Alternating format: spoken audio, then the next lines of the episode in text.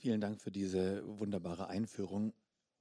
Ja, im, im Hier und Jetzt stellen wir die Weichen für unsere Zukunft und wir schaffen heute die Welt, in der wir morgen oder übermorgen leben möchten. Aber wir leben in Zeiten von Krieg, äh, von einer Pandemie, von Energiekrise und von 10.000 anderen Schreckensmeldungen. Und da ist es für die meisten Menschen wahrscheinlich schon Herausforderung genug, überhaupt die Gegenwart zu meistern, den Alltag zu bewältigen, geschweige denn an die Zukunft zu denken. Das ist aber fatal, denn nur aus einem guten Umgang mit dem Gestern und einem reflektierten Heute kann eigentlich ein gesundes Morgen werden. Und da ist, finde ich, oder finden wir alle, deswegen sitzen wir heute hier, mehr denn je auch die Kultur gefragt. Die Frage ist eben nur, ist die Kultur auch bereit dazu? Herzlich willkommen auch nochmal von mir zum Übermorgen-Festival. Mein Name ist Björn Springorum und ich habe die schöne Aufgabe, heute hier durch diesen Abend zu führen. Es ist ein großes Thema, ein breites Thema. Wir hoffen, dass wir es trotzdem irgendwie unterhaltsam anreisen können, denn viel mehr können wir, glaube ich, in der gegebenen Zeit nicht erwarten, sonst würden wir wahrscheinlich 2023 noch hier sitzen. Ähm, ich begrüße mit mir ähm, auf der Bühne, wir haben es gerade schon kurz gehört, ich möchte das auch nochmal ähm, wiederholen, damit man sieht, dass auch ich meine Hausaufgaben gemacht habe. Hier rechts neben mir Nadine Seidu, die ist beim Kulturamt der Stadt Stuttgart zuständig für den sehr spannenden Bereich der Erinnerungskultur.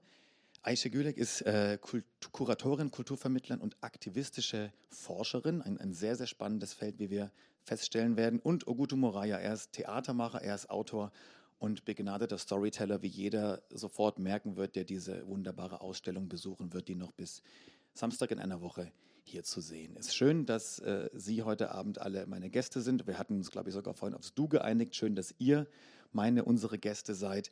Ähm, Ogute, great to have you. Euch wird es bestimmt schon äh, aufgefallen sein oder Ihnen wird es aufgefallen sein. Ähm, wir haben einen äh, Übersetzer dabei heute, einen Dolmetscher, ähm, der es möglich machen wird, dass Ogutu auch bei den äh, deutschen Fragen, um die es ja überwiegend gehen wird, äh, sich beteiligen kann.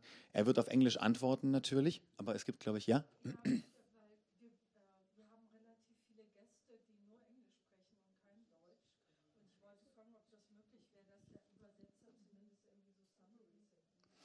Wir könnten auch, wenn alle dazu in der Lage sind, die ganze Diskussion auf Englisch führen, ganz spontan. Wird wahrscheinlich schwierig, so kurz, kurzfristig. Ne? Wie kriegen wir das? Also bestimmt finden wir da eine Lösung. Ähm,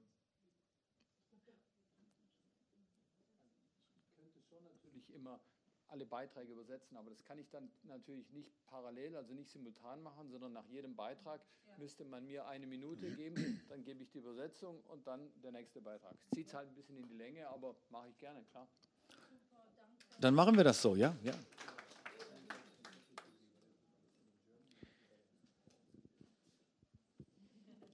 Alright, yeah, okay, okay. Dann versuchen wir es mal so. Das wird bestimmt auch ein spannender Abend dann. Wir fangen mal ganz locker an ähm, mit einer Frage, die ich an alle drei gerne auf der Bühne richten würde. Wie würdet ihr alle hier in dieser Runde gern in der Zukunft leben?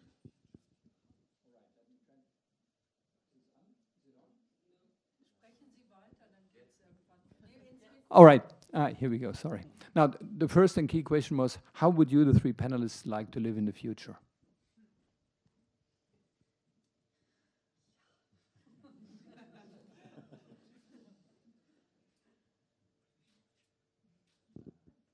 Who wants to start?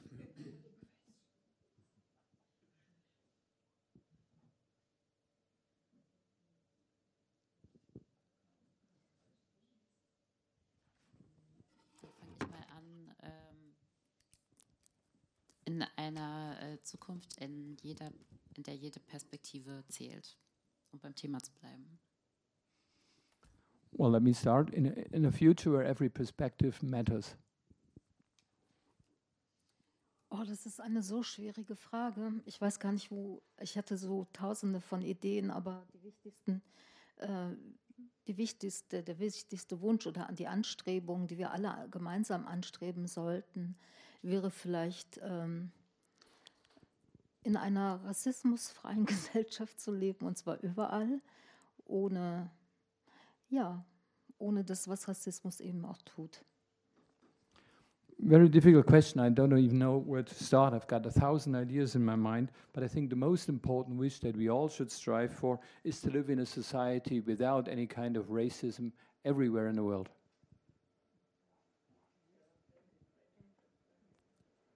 Uh, there's a, a Portuguese professor who talks about the, that we don't need to think so much about what practices we need to engage with, which is decolonize, depatriarchalize, decommodify, um, democratize. And so for me, the future is all these four things. It's a future that is democratized, a future that is decolonized, a future that is decommodified, a future that is depatriarchalized. Es gibt einen portugiesischen Professor, der sagt, wir sollten gar nicht so viel nachdenken über das, was wir erreichen wollen, sondern das, was wir eher nicht mehr haben wollen. Und das ist eine Gesellschaft, in der es keine Kolonialisierung mehr gibt, dafür eine viel stärkere Demokratisierung und eine Beendigung der Banalisierung. Einleitung gesagt, die Zukunft bestimmen wir jetzt im Hier und Jetzt. Und wir müssen aber auch, um auf morgen vorbereitet sein, mit dem Gestern im Reinen sein. Und da kommt schnell das, das Erinnern ins Spiel, das persönliche Erinnern, aber auch das kollektive Erinnern. Ähm, Nadine, eine Frage an dich. Was genau ist Erinnerungskultur eigentlich? Na, sorry.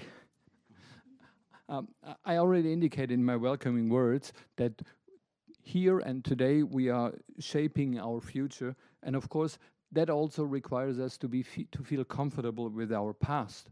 And that easily brings us to the idea of memories and remem remembrance. And Nadine, what is exactly a culture of remembrance? Ähm, das ist eine schwierige Frage, weil es da sehr unterschiedliche Definitionen gibt. Ähm, und ich glaube schon, allein diese Definition zusammenzubringen, wäre eine Praxis, die überhaupt dazu führt, dass wir multiperspektivisch handeln können. Ähm, aber ich glaube, um da mal einen einfachen Einstieg äh, zu machen, ist es äh, jede kulturelle Praxis, die dem Erinnern dient. Und wenn wir da drauf gucken, auf diese Praxis, merken wir, dass äh, sehr unterschiedlich auch von der Welt äh, darauf geschaut wird, es sehr unterschiedliche Praxen gibt. Ähm, aber auch sozusagen lokal vor Ort in Stuttgart da keineswegs eine, äh, ein Konsens darüber herrscht, was Erinnerungskultur zu sein hat. Und ich finde, ab da wird es eigentlich spannend, wenn wir jetzt in diesen Aushandlungsprozess gehen und sagen, wir finden gemeinsam raus, was Erinnerungskultur für uns sein kann. Another difficult question because there are so so many di different definitions of what actually remembering a culture of remembrance is. And if we only became aware of the defi definitions alone, we would already be able to assume uh, multiple perspectives. Now, let me try to answer it in a somewhat more easy way. It's any kind of acti activity that promotes remembering. And there are different ways of remembering things all over the world, and of course also here in Stuttgart. And it's going to be fascinating to see how we get our act together and try to come up with a common understanding here in Stuttgart alone. Ja, das sind vielleicht schwierige Fragen, aber das ist bei einem schwierigen Thema, glaube ich, unerlässlich. Ähm, Aisha, eine Frage an dich daran anknüpfend. Ähm, Stichwort Erinnerungskultur. Wieso ist diesbezüglich auch die Kultur gefragt? Was kann die Kultur beitragen, um Erinnerungskultur zu fördern? Aisha, a question for you. Am Ende lernen wir das alle. I know these are difficult questions, but that's inevitable with such a difficult topic. Aisha, a question for you. When we talk about a culture of remembrance, then this also includes the term culture. And the question is, how can culture contribute to these efforts?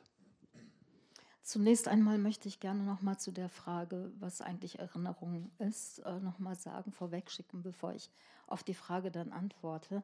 Ich glaube, dass äh, es einen Unterschied gibt zwischen staatlichen Erinnerungspolitiken und einem, einem, einer Gedenkpolitik oder Erinnerungspolitik, die wir praktizieren sollten und die hat tagtäglich was im Leben zu tun und ich komme ja nun aus Kassel und Kassel ist ja die Stadt, in der Halit Yozgat als das neunte NSU-Opfer ermordet worden ist. Und Kassel ist auch die Stadt, in der Walter Lübcke, der Regierungspräsident, ermordet worden ist. Äh, der Walter Lübcke ist deswegen ermordet worden, weil er pro Migration war und Halit Yozgat ist ermordet worden, weil er als äh, Migrant markiert worden ist. Und äh, erinnern heißt nicht, eine Stele aufzusetzen, in den Boden zu rammen und damit sozusagen die Geschichte abzuschließen, sondern genau das, was wir eigentlich auch versuchen heute zu diskutieren, nämlich zu schauen, was für eine Zukunft wollen wir eigentlich und warum ist das Erinnern so wichtig für eine andere Zukunft, die wir alle gemeinsam vielleicht wollen oder wollen sollten. Ähm, jetzt zu der eigentlichen Frage, was war die nochmal, die Rolle der Kultur? Ganz genau, ja. ja. ähm, ich denke, eine sehr große Rolle, weil wenn es um eine Praxis der, des Erinnerns geht, spielen natürlich auch Formen eine Rolle, Form der Äußerungen, ähm, Visualisierungen ähm, und der, der Praxis selbst. Wie wollen wir eigentlich erinnern? Was ist die Erinnerungspraxis im Genauen? Und da spielt natürlich eine, eine große Rolle natürlich auch die Kunst oder künstlerische Herangehensweisen, ähm, aber auch aktivistische, würde ich sagen. Vielleicht gibt es da auch einen Zusammenhang. Nur ein Beispiel als ähm, zum ähm, zum Gedenken an Halit Yozgat. Das ist direkt am Halit-Platz, was eigentlich eigentlich kein Platz ist, ähm, sondern zu einem Platz gemacht worden ist, weil die Eltern die Umbenennung der Straße haben wollten. Also da, wo er geboren worden ist und wo er ermordet worden ist, die Straße wollten sie, dass die holländische Straße sollte umbenannt werden in Halit-Straße.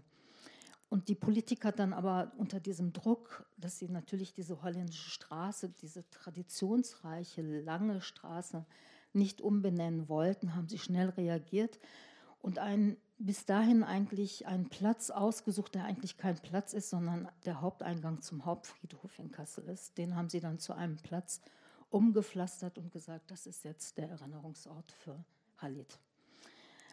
Aber imaginieren wir mal, was es bedeuten würde, wenn die ganze holländische Straße, so wie der Wunsch der Familie es war, holländische Straße, Halitstraße werden würde. Dann wäre es eine große Straße, eine lange Straße mit vielen Menschen, die an, an der rechten Seite, linken Seite wohnen. Und das hieße, alle müssten damit leben, dass Halit nicht mehr lebt. Alle müssten mit diesem Schmerz umgehen. Und alle würden Briefe empfangen, wo Halitstraße draufsteht. Das heißt, es wäre etwas im Alltag. Es wäre ein alltäglicher und eine Erinnerungspolitik, die andere ist, als eine Stele in den Boden zu rammen und damit die Geschichte zu beenden zu wollen.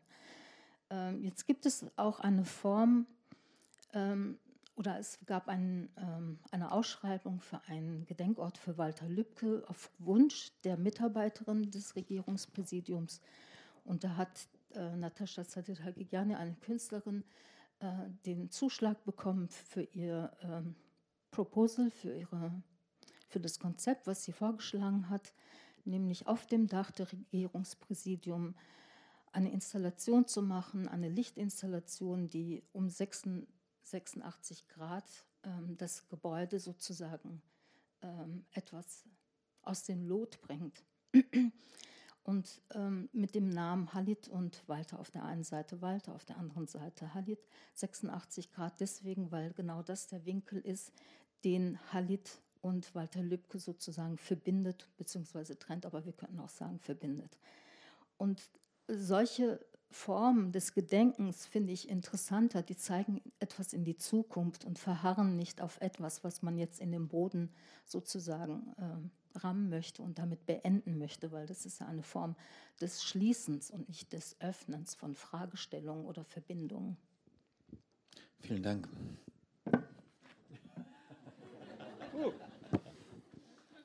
First of all, I'd like to get back to the question of what kind of remembrance we should apply, because I think there are different kinds of remembering. On one hand, the official governmental kind of remembrance, and on the other hand, the kind of remembrance that we should apply.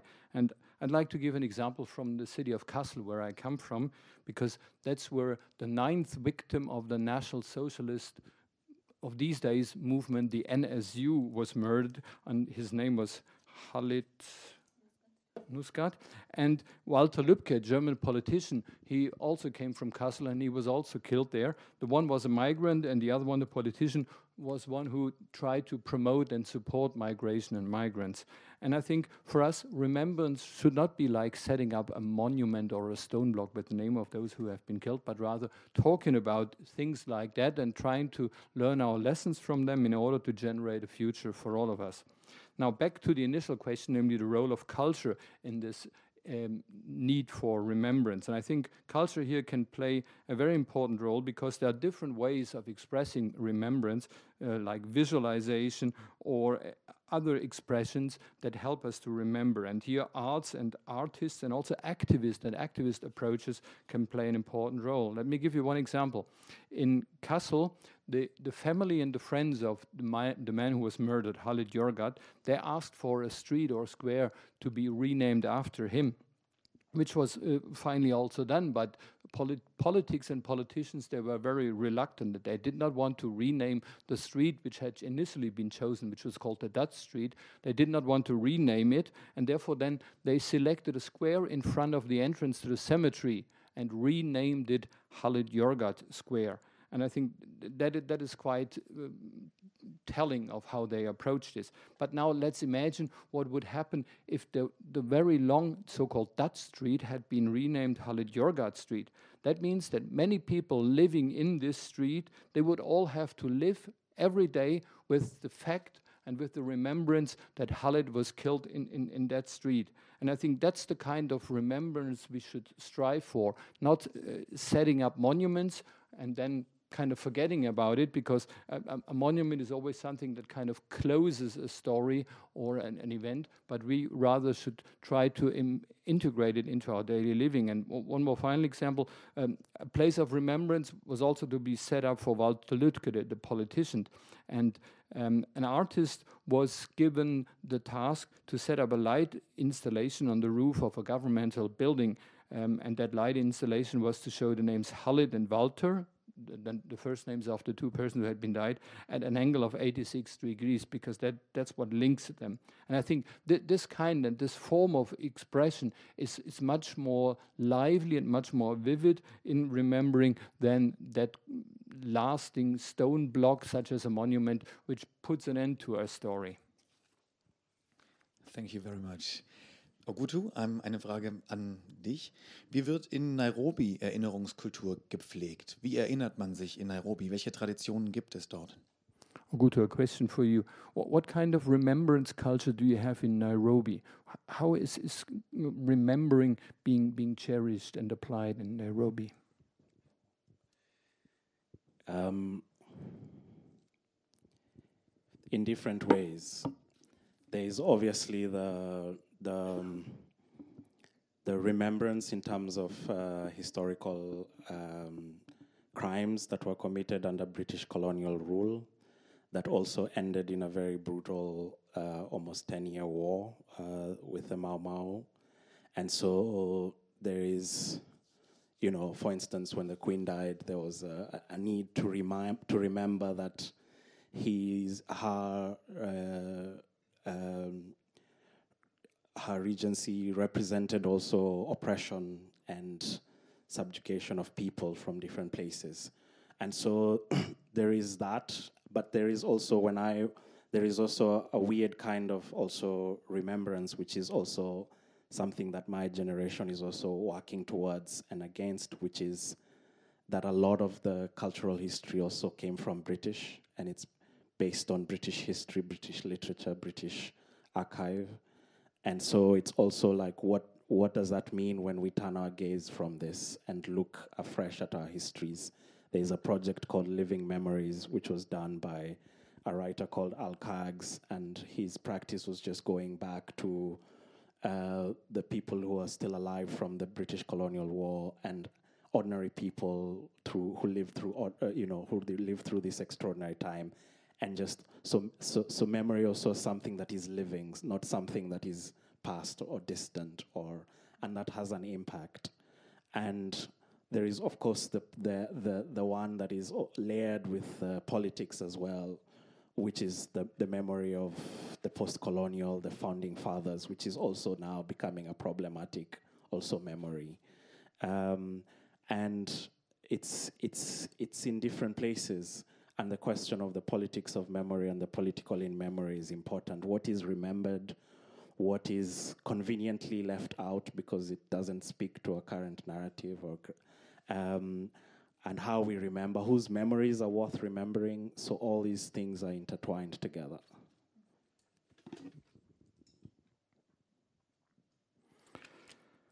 Oguto sagt, es gibt verschiedene Wege der Erinnerung auch in Nairobi. Da gibt es zum einen die eher historisch geprägte Erinnerung, äh, die vor allem erinnert an die historischen Verbrechen, die unter der vor allem der britischen Kolonialherrschaft verübt wurden und die dann auch zu einem zehnjährigen Krieg mit den Mao Mao führte.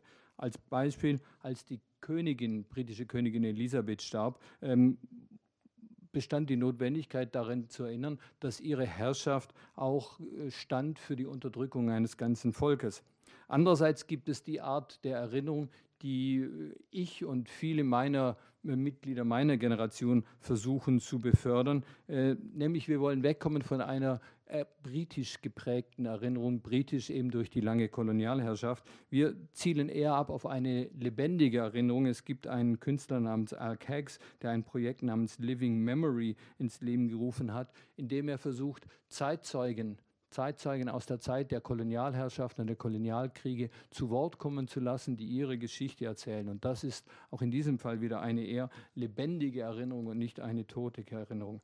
So haben wir also äh, durchaus äh, andere Möglichkeiten der Erinnerung als nur die postkoloniale politisch gewollte Erinnerung, die heutzutage immer schwieriger wird. Es gibt verschiedene Orte der Erinnerung und natürlich besteht auch permanent die Diskussion, was ist gerade genehm, was ist akzeptabel für äh, die Gesellschaft, äh, sich daran zu erinnern und welche Aspekte lässt man aus, weil es eben vielleicht gerade unangenehm ist. Darauf aufbauen gleich vielleicht noch eine Frage an, an Ogutu. Ähm, es sind ja leider immer noch sehr viele feste koloniale Strukturen, die wir äh, in der Welt sehen. Ähm, was, was können wir tun, um dem entgegenzuwirken? Wie können wir die sprengen? Wie können wir die auflösen? Another follow-up question for you. Unfortunately, we still have a lot of colonial structures all over the world. What can we do to resolve them or get rid of them?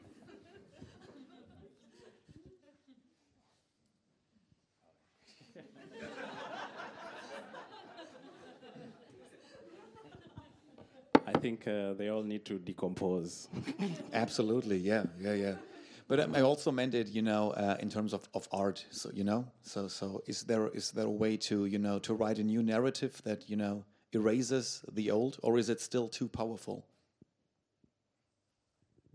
Um, one of the confusions I had coming to Europe, um, where I had imagined there was a practice of self-reflection, uh, was how much little there is in terms of reflecting on these histories and also how much you uh, and as Europe, Western Europe, um, uh, I'm looking for a word where you uh, you, you know when you give someone else the task that you're supposed to be the one doing it what's that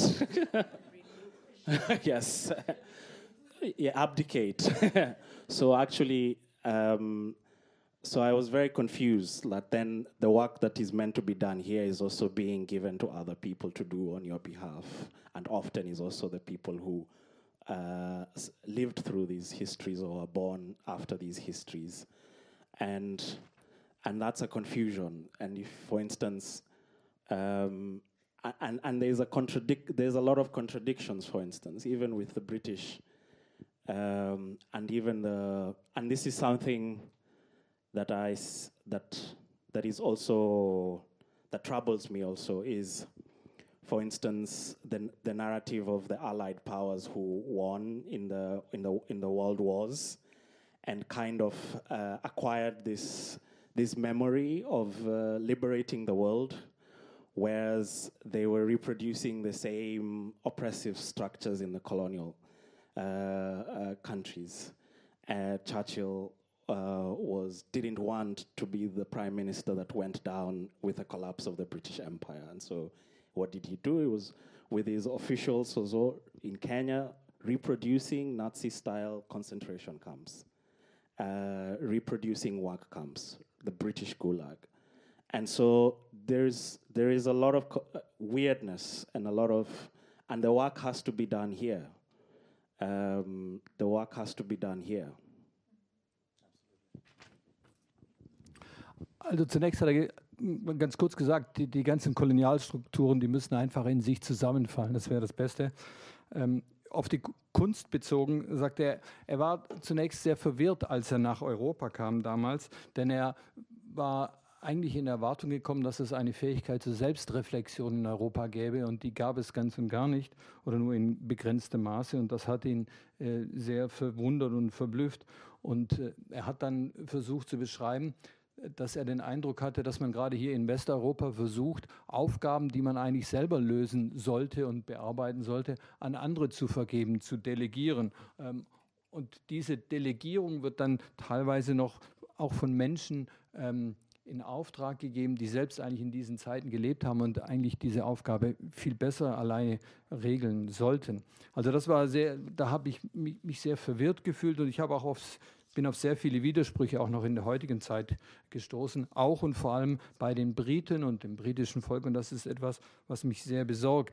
Ähm, ein ganz konkretes Beispiel ist dieses fortwährende Narrativ, dass die alliierten Mächte den Zweiten Weltkrieg gewonnen und damit die ganze Welt befreit haben. Zugleich jedoch haben sie, unter anderem die Briten, ähm, in diesem Zuge auch die Kolonialstrukturen noch weiter verfestigt oder einfach exportiert ähm, in andere Länder.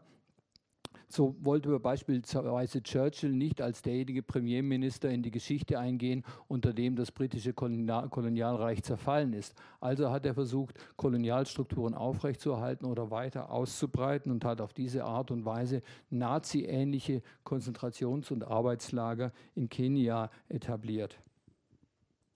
Vielen, vielen Dank. Die Frage stellte ich auch deswegen, weil wir damit wieder quasi den Bogen zum Oberthema ähm, schlagen können, die Rolle von Kunst- und Kulturorten für die Gesellschaft der Zukunft. Denn es kann nicht sein, dass diese, diese große Aufgabe eben, ähm, diese Strukturen abzuschaffen, in die Hände derjenigen gelegt wird, die darunter äh, so lange gelitten haben und immer noch leiden. Deswegen, ähm, Nadine, Aische, an euch vielleicht eher diesmal die Frage, was können, sollen, müssten unsere Kulturinstitutionen ähm, gezielt tun? Wie können sie quasi mit, äh, ja, also als vorbildhafte Funktion vielleicht vorangehen, um eben genau anzufangen, diese Strukturen eben aufzulösen? Gibt es da, gibt's da schon Ansätze? Was beobachtet ihr? Well, thank you very much for this answer. And this brings me back to the main theme of our evening, namely the question of uh, arts and culture spaces in this important effort. And certainly the work cannot be delegated to those who have for many years suffered from exactly these kind of colonialists and other structures. So my question to you, Aisha, is how exactly can our Western institutions of art contribute to this change of mindset and attitude? Ähm, ich würde gerne nicht direkt mit der Frage wieder anfangen, sondern ähm, ein bisschen was vorbauen sozusagen, damit ich zu dem Punkt kommen kann. Äh, vielen Dank für deine Ausführungen nochmal. Ich würde dazu nochmal ähm, grundsätzlich ein paar Sachen nochmal dazugeben. Äh, ich denke, wir leben in Zeiten von einem neoliberalen Multikulturalismus, der ja so gefeiert wird überall. Äh, aber gleichzeitig haben wir koloniale Altlasten. Ähm, wir haben eine große Amnesie bei Rassismus und und äh, bei Rassismusanalyse als eine strukturgebende Konstitu Gesellschaft konstituierende Form. Ähm, und diese Amnesie zu bearbeiten, ist, glaube ich, auch wichtig. Gleichzeitig haben wir immer noch viele, eine weiße Wissenschaft, die selbst mit Blankspots für gesellschaftliche Fragestellungen arbeitet und bestimmte Themen eben nicht sieht und nicht so beforscht, äh, wie wir uns das eigentlich wünschen würden. Und deshalb ist es auch wichtig, so Counter, Counter-Narrative zu bilden, Counter-Wissenschaften zu bilden und Counter-Erzählungen zu starten. Und das ist, glaube ich, auch mit einer Aufgabe einer engagierten Kunst. Vielleicht so. Before I answer the, this question directly, let me first take one step back. And first of all, I'd like to thank Ogutu for his contributions. I think we're, we're living in a kind of neoliberal multiculturalism, which everybody uh, celebrates, but at the same time, we are still suffering from from lots of negative uh, legacies of the past. And, and the problem is, for example, that we're having a, a great, great problem analyzing racism as part of our society. And there's even a kind of amnesia when it comes to this matter. And very often, research and science and, and scholars seem to have a, a, a, blind spot when it comes to exactly this question. For this reason, it is very important to create counter narratives against this kind of official narrative. And that is one way our cultural institutions can contribute to this kind of turnaround. Und um diese Counter-Narrative zu entwickeln, ist es, glaube ich, sehr wichtig, gerade auch, und das macht ja eine engagierte Kunst, ähm, mit verschiedenen Herangehensweisen, dass andere Geschichten erzählt werden, andere Perspektiven wahrgenommen werden und die sozusagen, ähm, um sie in das Zentrum der Arbeit auch zu stellen mit verschiedensten Formaten. And in order to create these counter narratives, it is very important to present different approaches, different stories, and also different perspectives in, in lots of different kinds of art.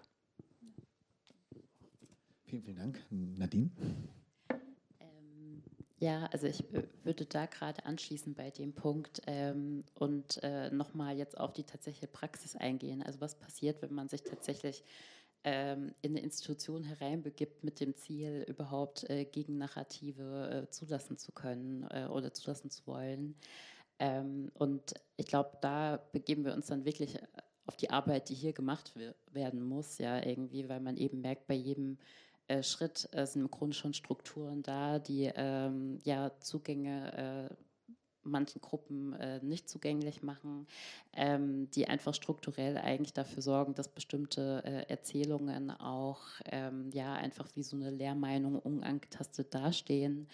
Und ähm, deswegen fand ich es total wichtig, was du vorhin gesagt hast, ähm, dass eben auch diese Neubewertung äh, der Geschichte und der Situation immer wieder geschehen muss. Also ich glaube auch, da kommen wir zu keinem Endpunkt, sondern es wird einfach so sein, dass man im Grunde ähm, wirklich, äh, wenn wir einen historischen Text haben, müssen wir eigentlich jedes zweite Wort, äh, weil überall eine Wertung mit drin steckt, nochmal neu bewerten und sagen, ist es ein Aufstand oder war es ein Krieg? Ein Aufstand ist nicht äh, gleichwertig sozusagen und die eine Gruppe hat eigentlich kein offizielles Recht, äh, sich aufzulehnen. Ein Krieg sozusagen impliziert zumindest in der Fachsprache, dass zwei gleichwertige Parteien gegenüberstehen. Ähm, und äh, da merkt man tatsächlich, dass äh, die Aufgabe auf so vielen Ebenen, auf der strukturellen Ebene, erstmal gemacht werden muss, um überhaupt äh, diese Kontoerzählungen äh, zulassen zu können.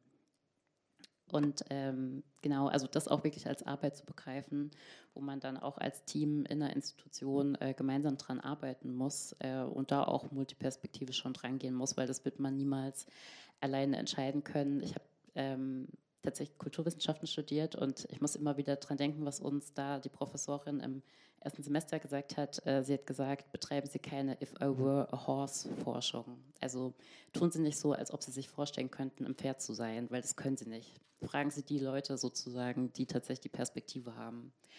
Und das ist, glaube ich, ganz wichtig, ähm, dass man ähm, niemals ähm, oder dass man einfach ehrlich mit sich äh, auch umgehen muss, um zu sagen, das ist meine Perspektive, ich muss die auch darlegen, ich muss mich auch positionieren, als welche Person ich hier spreche. Ähm, und ich muss andere Menschen selbst äh, sprechen lassen, weil ich äh, niemals annehmen kann, mich da tatsächlich vollends reinversetzen zu können.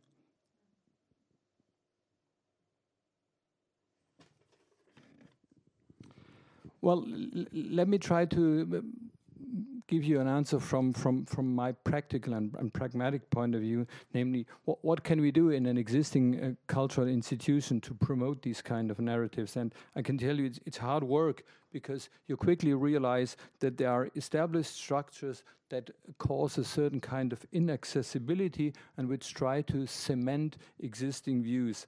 And for, for that reason, for example, we have to rethink and reconsider every kind of description of a historical event that we use. Uh, one example is if you call a certain event a war or an insurgence. A war seems to indicate that both parties somehow have the, the same right and the same justification to go to war, whereas an insurgent means that there's somebody who does not have a justified cause and therefore becomes an insurgent. And this is the kind of task that we have to, tackle um, on a very structural level. And for, for, that reason, in a cultural institution, you need a, a, team approach and a team effort, which also contributes different perspectives. I always remember my professor of social sciences, which I studied as a, uh, at university, who told us in the very first term that we should never ask the question or ask ourselves the question, what would I do if I were a horse? Because he said you will never be a horse, so you don't ask that question in the first place. And you have to realize what kind of position you have yourself, and you have to listen to others if you want to understand what their position is. Vielen, vielen Dank.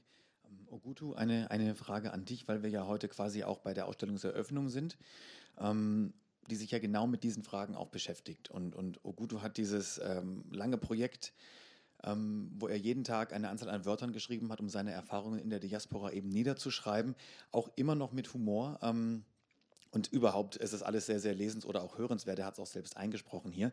Ähm, die Installation trägt den Namen How do you observe a stone that is about to strike you? Äh, vielleicht, Ogutu, kannst du uns ein bisschen was eben zu dem Titel dieser Installation sagen und zu den Hintergründen? A question for you, Obutu. um, because we're also here in the building where your exhibition is, is presented, which also de deals exactly with uh, questions like these. Now, your project is kind of a diary project of, of your, your days in, in Amsterdam, and even throughout that time and these diary entries, you showed a, a, a good sense of humor, I think, and uh, here the title of your exhibition here is how do you observe a stone that is about to strike you? Maybe you can tell us a little bit about the title and about the contents of that work. Um, the title is from um, a Zimbabwean writer called Dambutso Marechera, um, a, a, rephrasing from something he's, he wrote. And I think when I read it, I felt like it captured um, the kind of um, drama that comes with uh, leaving home, losing home, and encountering a space and place where you're othered and othered in very in ways that you feel no agency over. And um, and yeah so it became for me then the diary practice became if i can't avoid this stone how do i observe it how do I look at it? And the diarizing practice was just that. Um, uh, and also, it was about also having a space in which to to have a conversation partner with someone who would listen without needing to respond. And it was also a survival strategy as well, because I arrived in Amsterdam also when there was the height of the quote unquote migration crisis. And so it was um, brutal uh, in the sense of you. And in Amsterdam, they have this uh, the policy of discouragement, which is also present in all European countries, which is just to make things as hard as possible for someone to want to come, and when they arrive, to make things as hard as possible for them to want to stay. And this policy is, is applied on a spectrum depending on your arrival procedure if you arrive undocumented, you get the very, very worst, brutal end of this policy. Um, and, you, and so I was encountering different arrival procedures from my classmates and asking why. Why is my birth certificate, because my birth certificate is older than six months, I need to get it renewed. Uh, but I'm not six months old. um, why I have to be tested for tuberculosis every six months of my entire stay in Amsterdam, and that's tied to my residence permit. Um, you know, there, there were all these things that were coming, and uh, and I am arriving documented, so you can imagine what is happening in the camps, and so this this um, this process of also for me was by being also here somehow the distancing also allowed for me to also start to reflect about a lot of things. And the practice of the diary was that place for me. And one of the voices that I, I, I spent time with so much uh, in that period was James Baldwin uh, and his essays, uh, Nobody Knows My Names, More Notes of a Native Son, where he also does this movement from the United States to, to, to France, to Paris. And in there, discovered an essay called Princes and Powers, which was of a congress that took place in Paris in 1956 in September at the Sorbonne, which was the first gathering of writers, Africa, uh, writers, thinkers, theologians, artists, musicians of African descent, meeting to discuss the question of culture and decolonization. And this is in the 50s also, when there's the Cold War, there's the cultural Cold War, there's the uh, there's the McCarthyism, there's the anti-colonial movements, there's there's apartheid, there's all kinds of pressures. Uh, and so I was also surprised that in my own learning, this event had never occurred anywhere in my textbooks. It had been, I was discovering it afresh.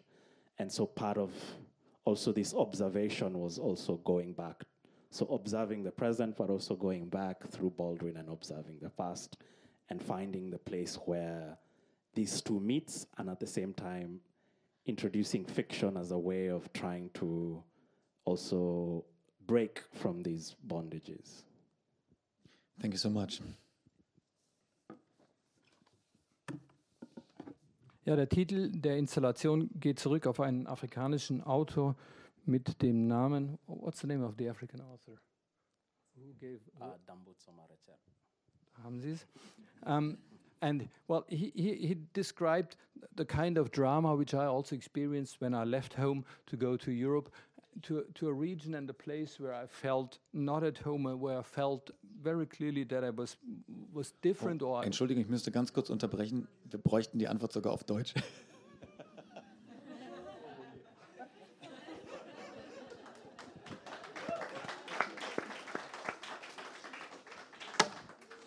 before you translate because the, the title is about encountering something that is inevitable but painful. Also nochmal jetzt, sorry. Ähm, also dieses Werk, Sie haben es ja gehört, ist etwas, was nicht vermeidbar ist, aber sehr schmerzlich ist. Und das beschreibt, beschreibt ihm genau Gutus Gefühl, als er nach Amsterdam kam. Ähm, es war für ihn wie ein Drama. Er hat seine Heimat verlassen und kam in eine Stadt, in eine Region, in ein Land, wo er sich definitiv als anderer, als Außenstehender gefühlt hat und äh, das auch so zu spüren bekam. Und er hat sich dann gesagt, na, wenn ich schon nicht verhindern kann, dass dieser Stein auf mich zurast, dann will ich ihn zumindest ganz genau beobachten. Ähm, zugleich war dieses Tagebuchschreiben auch für ihn eine Art Konversationsübung mit jemand, nämlich dieses Blatt Papier, das ihm zuhörte und nicht notwendigerweise antworten konnte, aber trotzdem zumindest geduldig zuhörte. Und zugleich war es für ihn auch eine Überlebensstrategie, denn äh, man muss sich äh, vor Augen führen, dass Oguto nach Amsterdam kam, zum, quasi zum Höhepunkt der westeuropäischen oder globalen sogenannten Migrationskrise. Und äh, die Politik hat damals ähm, in allen Ländern eine gewisse Politik der Entmutigung verfolgt, nämlich zunächst einmal Menschen überhaupt davon abzuhalten, nach Europa zu kommen und wenn sie dann doch kamen, äh, dann ihnen das Leben so schwer wie möglich zu machen, dass sie gleich gar nicht bleiben wollten. Ähm, und dabei hat es ganz stark davon abgehängt, ähm, ob man nun mit Dokumenten ins Land kam oder komplett ohne Dokumente. Und wer ohne Dokumente einreiste, der hat die schlimmsten Auswüchse dieser Entmutigungspolitik ertragen müssen. Das habe ich von vielen Mitstudenten in unterschiedlichster Art und Weise gehört. Beispielsweise gab es Anforderungen, dass die Geburtsurkunde nicht älter als sechs Monate sein durfte, sonst musste sie erneuert werden. Man musste die Tuberkuloseimpfung nachweisen und ähnliche eigentlich Schikanen, äh, denen man ausgesetzt war. Und Oguto sagte, ich hatte noch das Glück, ich kam mit, Dokum kam mit Dokumenten ins Land, aber es gab, gab andere, die ohne kamen und denen ging, ging es viel schlimmer. Für mich war also dieses Schreiben dieser Tagebucheinträge ein gewisser Prozess. Ich war einerseits hier, ich war da in dem Land und dennoch war ich in gewisser Weise distanziert von all diesen Geschehnissen. Und das hat mir, mir wiederum es ermöglicht, genau über diese Ereignisse zu reflektieren und sie so in mein Tagebuch überzuführen. Beeindruckt hat mich damals auch eine Sammlung von Kurzgeschichten von James Baldwin, auf die ich damals aufmerksam geworden bin, ähm, unter dem Kurzgeschichtentitel Native Son, Nobody Knows uh, where I'm from. Nobody knows my name. Ah, nobody knows my name. I can't read my own handwriting anymore. Um, und er hat da in einer Geschichte Princess and Powers über einen Kongress in Paris an der Sorbonne im Jahr 1956 geschrieben, wo Vertreter aus verschiedenen afrikanischen Ländern zusammenkamen, um genau über den Kolonialismus äh, zu diskutieren. Und man muss sich vor Augen führen, dass dies in einer Zeit war, als äh, es noch sehr viele Kolonialstrukturen in der Welt gab, als es die Apartheid gab. Also noch viele dieser alten Strukturen, aber doch gab es schon in den 50er Jahren damals äh, gewisse Anstrengungen, diese Zeit zu überwinden. Und ich selbst war negativ überrascht davon, dass ich beispielsweise von diesem Kongress nie etwas in meinen Schulbüchern gelesen hatte. Das heißt, für mich ist es wichtig, äh, sowohl die Vergangenheit als die Gegenwart zu, zu beobachten, zu sehen, wo sie zusammentreffen und dann angereicht mit einem Element der Fiktion daraus zu versuchen, ein Bild der Zukunft zu schaffen. Vielen, vielen Dank. Wenn wir noch für einen Moment bei diesem ähm, ja, Kolonialismus-Problem äh, bleiben, denn die Strukturen sind ja nach wie vor vorhanden und verändert, die sind ja nicht einfach weg. Wir haben hier in Stuttgart auch, auch ein, ein Ort, ein Museum, das natürlich nicht unproblematisch ist, das Lindenmuseum, das sich mittlerweile natürlich auch mit diesem schwierigen Erbe, wie Sie es selbst äh, nennen, auch auseinandersetzt, was aber immer noch mit, mit reichlich Raubkunst aus den verschiedensten ähm, Kolonien bestückt ist. Ähm, es werden Bestrebungen angestellt, diese, diese Exponate teilweise auch zurückzugeben, aber ähm, die, erste, erste Teil der Frage wäre, reicht so etwas? Und der zweite Teil, wie gehen wir eben mit dieser Art von Museum um, in denen so viele Gegenstände lagern, die einfach äh, unrechtmäßig hier nach Deutschland gelangt sind? Now, let's still stick to the topic of colonialism because it is, it is still there, it is still present. And we can all see it here in Stuttgart as well, where we've got the Linden Museum. Um, they have a very difficult legacy because many of their exhibits are based upon looted art, and they have now started undertaking efforts to give back these pieces of looted art, which brings me to my two questions. Namely, number one, is it enough just to give this looted art back? And second, how do we how do we deal with an institution with a museum like this, which is so has such a, a difficult past and which is so charged with problems of the past?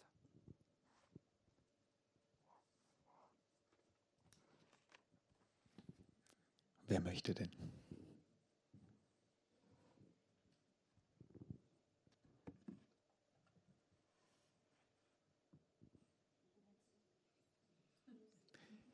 Who wants to start?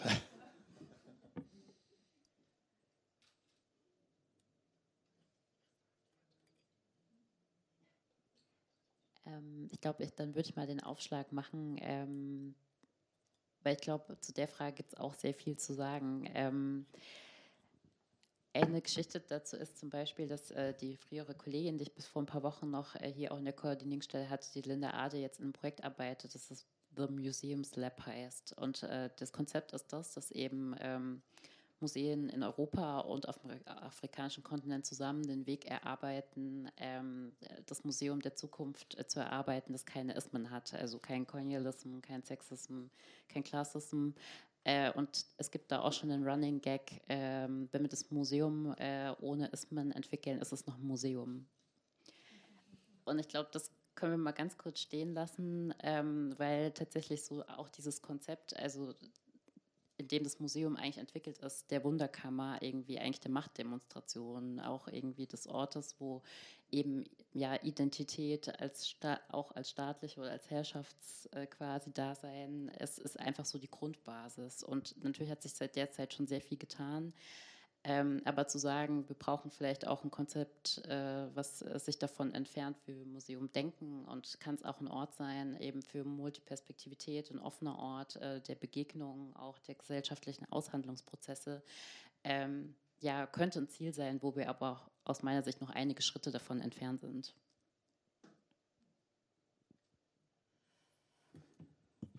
Ins Englische.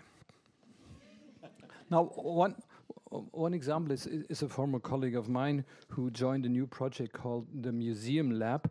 And the contents of that project is to bring European and African museums together to think about the museum of the future. And the idea is to create a museum without any isms without colonialism, without sexism, and so on and so forth. And the running gag within that project team is already if we create a museum like this, is it then still a museum? Now, a museum such as the, the Linden Museum is, also kind of a, a, demonstration of power, and it formed the basis of a certain identity of society at that time. Now, fortunately, much has already changed since then, and I think we have to think of, uh, of, a, of a, new perspective of, of a museum, which can and should be a place that represents multiple perspectives. However, we still have a long way to go to get there.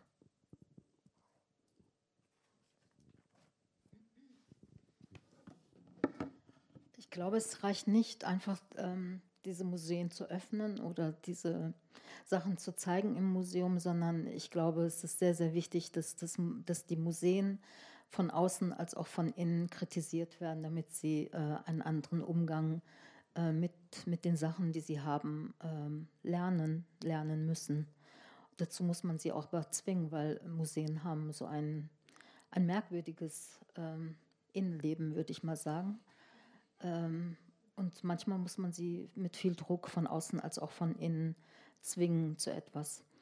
Von daher reicht es nicht, diese Sachen wieder zurückzugeben, sondern eine, eine eigene Selbstkritik ist, glaube ich, sehr, sehr wichtig und auch ähm, zu, zu erforschen. Und das ist vielleicht dann auch die zukünftige Arbeit dieser Museen, zu erforschen, von wem haben sie es eigentlich weggenommen, warum haben sie es den Leuten weggenommen und wie können sie. Also das nicht einfach zu sagen, entschuldigen, wir geben jetzt alles wieder zurück an irgendwas oder in, in irgendein Land, sondern äh, sozusagen auch Forschung darüber zu, zu, zu machen, was, äh, wo das herkam und wie es zu ihnen gelangt ist. Das ist, glaube ich, sehr, sehr wichtig.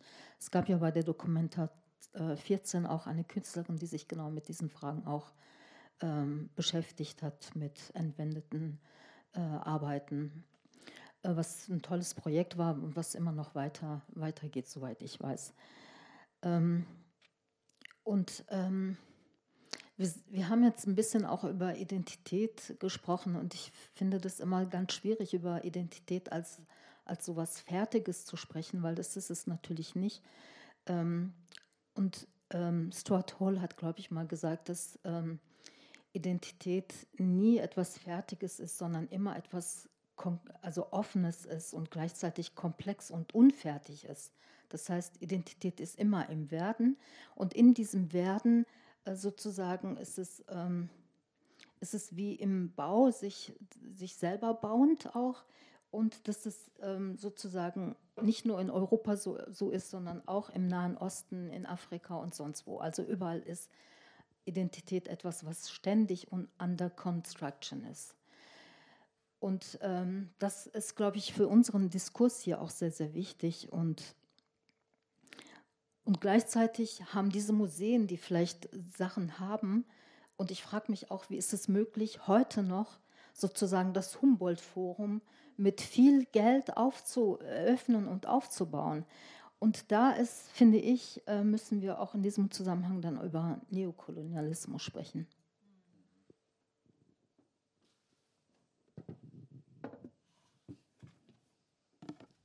I think it is not enough just to show the exhibits and, and talk about them there. And I think museums, they need to be criticized in order to kind of force them to adopt a, new way of thinking and a new kind of attitude towards this kind of art. And I deliberately say force them because it seems to me that museums sometimes have very strange internal structures. And I also believe that it's not enough simply to give back the exhibits. I think a certain degree of self criticism is absolutely necessary. And one thing museums could do to bring about that kind of change is not simply just to give back uh, exhibits which have been looted art, but also to do some research into the origins of these pieces of art. From whom were they taken? Why were they taken? How did they get taken to uh, Europe in most cases in the first place?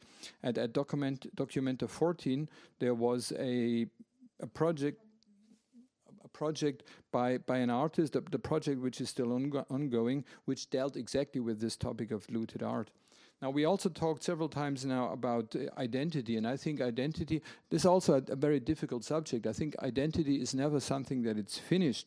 Stuart Hall once said, identity can never be finished. It's, it's always open, it's always unfinished. So it's something that is permanently under construction, and this applies uh, to identity in Europe, in Africa, in Asia, everywhere. And I think one more thing when we look at uh, current mu museums that are being built or refurbished, such as the Humboldt Forum in, in Berlin, I, I, cannot even imagine how so much money is spent on this kind of museum. And if we look at this, then we also have to start talking about neo colonialism.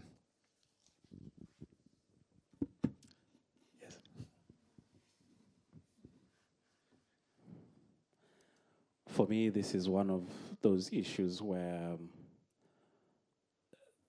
I sense a, a practice of confusing complexity and complication. It's a complex issue, but it's not complicated in the sense of if we reduce it to uh, relations of one on one and apply law, if you steal something and then it's found in your living room hanging on your wall, uh, it's very obvious what the what what cause of action to take. Ja, für mich ist dieses eine der Fragen, wo man gerne so ein bisschen die Begriffe Komplexität und Kompliziertheit vermischt. Aber für mich ist die Sache relativ einfach. Wenn ein Gegenstand gestohlen wird und man findet, dann ihn, findet ihn dann irgendwo an der Wand in irgendeinem Wohnzimmer wieder hängend, dann gibt es da keine Frage, was das ist. Vielen Dank. Ähm, das bringt uns im Grunde direkt zu einem nächsten sehr, sehr komplexen äh, Thema, worüber wir mal wieder auch einen ganzen Abend reden könnten. Und das ist eine Diskussion, die in den letzten Jahren endlich angestoßen wurde, aber mit, mit, mit sehr viel äh, Furor auch geführt wird. Da geht es eben um, um Denkmäler, um gewisse Straßennamen. Wir haben es auch schon kurz angerissen vorher und eben diese Problematik, wie gehen wir damit um? Wir, unsere Städte sind voller Denkmäler mit, äh, mit schwieriger Vergangenheit, selbst wenn es in Anführungszeichen nur ein König oder ein Fürst ist, ist da eben immer auch Rassismus, Kolonialismus, Unterdrückung im Spiel. Was machen wir aber damit, wenn wir die Denkmäler abreißen? Fördern wir das Vergessen? Und das ist ja auch vielleicht nicht der richtige Weg. Eine Plakette daneben ist vielleicht auch zu wenig. Wie können wir äh, als Gesellschaft zu diesen Denkmälern eben auch vielleicht ein neues Verhältnis schaffen? Wie können wir einen Kontext dazu liefern, der, wieder mal beim Thema der Veranstaltung ankommt, zukunftsfähig ist? This brings us to another very complex topic, which would be worth an entire evening in its own. There's a discussion which has fortunately started quite a while ago, which is about our monuments and street names that we have. Um, there are many difficult um, places and street names that, that we have, and if it's, even it's just a street that is named after king, it still represents uh, enormous suffering and a kind of colonialism. And the question is, wh what can we do about these situations? Should we, should we just rename them and then forget about the old name? Or should we put up an explanatory sign at a, at a monument to explain what, what it was? Uh, how can we develop a, a sustainable attitude, towards, attitude towards these kind of things?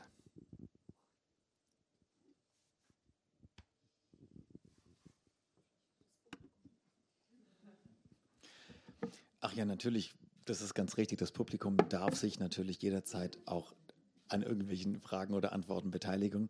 Ähm, wahrscheinlich wird da aber jetzt erstmal so auf die Schnelle nichts kommen. Deswegen nochmal an euch das Wort. The audience is also invited to contribute questions and comments. Um, although first we would like to ask the panelists, but you're all invited to contribute as well.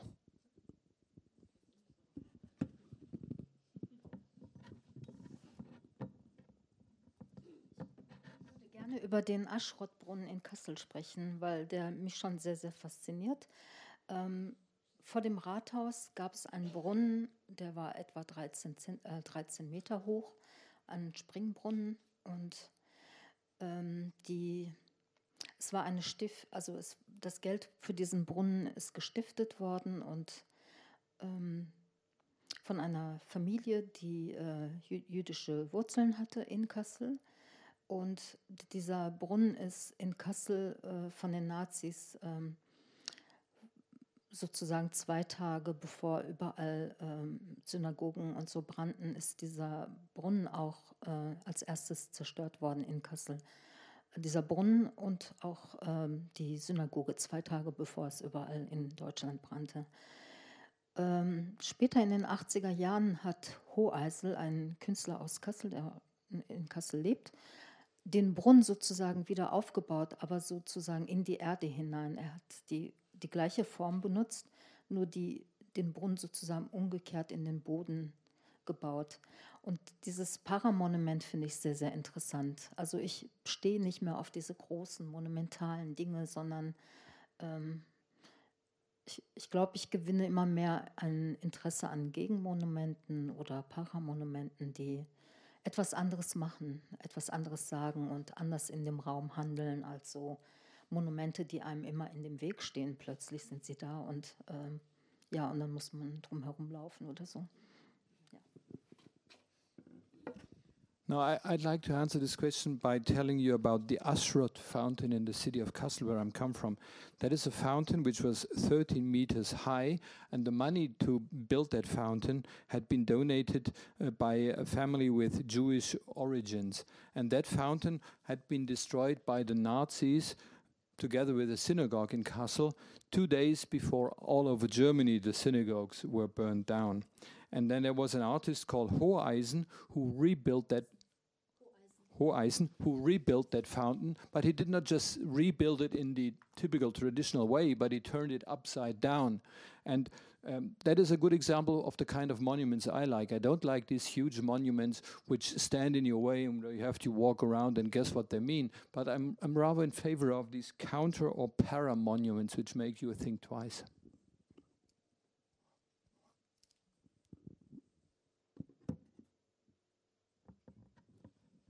Mag denn noch jemand was dazu sagen? Does anybody want to contribute to this to this question? You don't have ich, to. Ähm, dann würde ich mich anschließen. Also tatsächlich, ich finde das äh, Faszinierende an, der Dis an vielen Diskussionen gerade ist eigentlich, dass wir in der dynamischsten Zeit leben, die es jemals gab. Und gerade bei diesen Fragen nach Straßennamen und Denkmälern, wo man jetzt wirklich jahrhundertelang ständig umgestellt hat, ständig umbenannt hat äh, und neue Formen gefunden hat, äh, auch der Kreativität äh, sozusagen Sachverhalte anders darzustellen, man jetzt in so einer ganz dynamischen Zeit eigentlich so festhält, irgendwie sozusagen an der Unverrückbarkeit.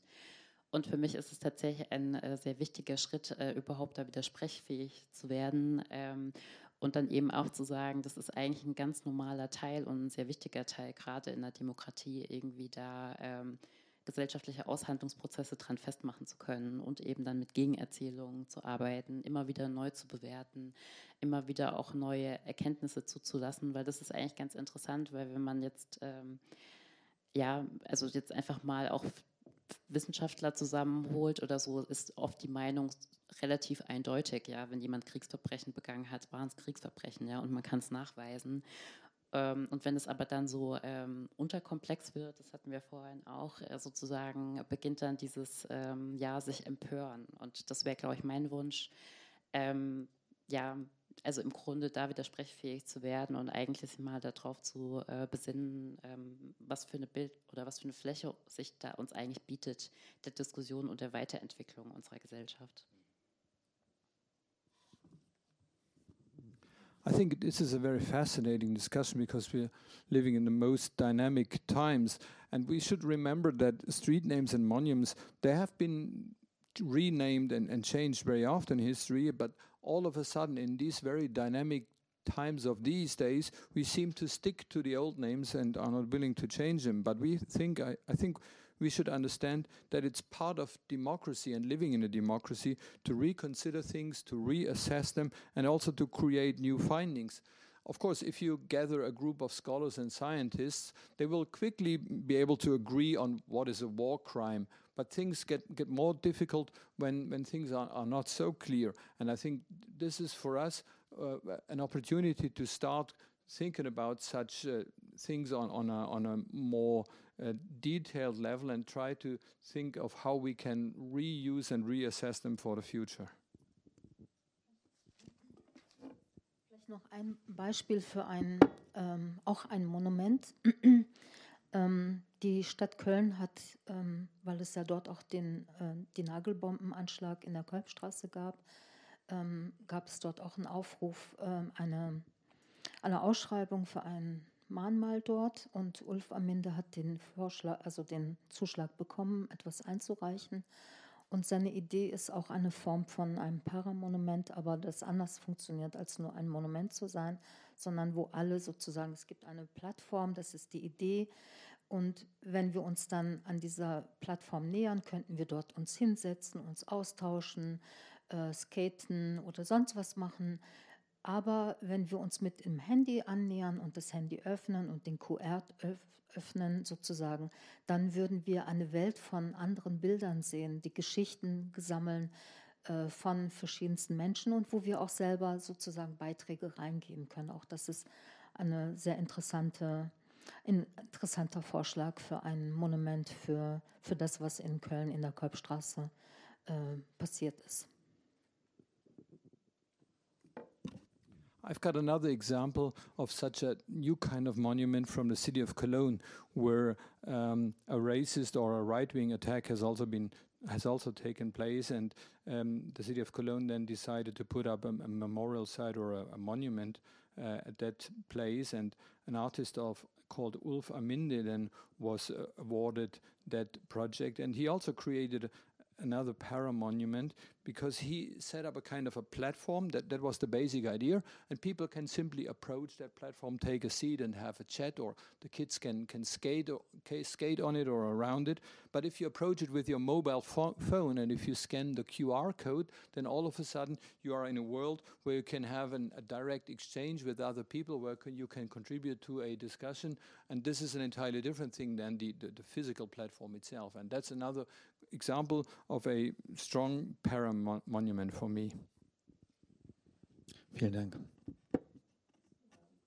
Maybe just a, uh, a response to that also. One of the dangers of that question is that um, it proposes a cosmetic answer to something that is very complex. And so the work needs to be deeper than just uh, the question suggests.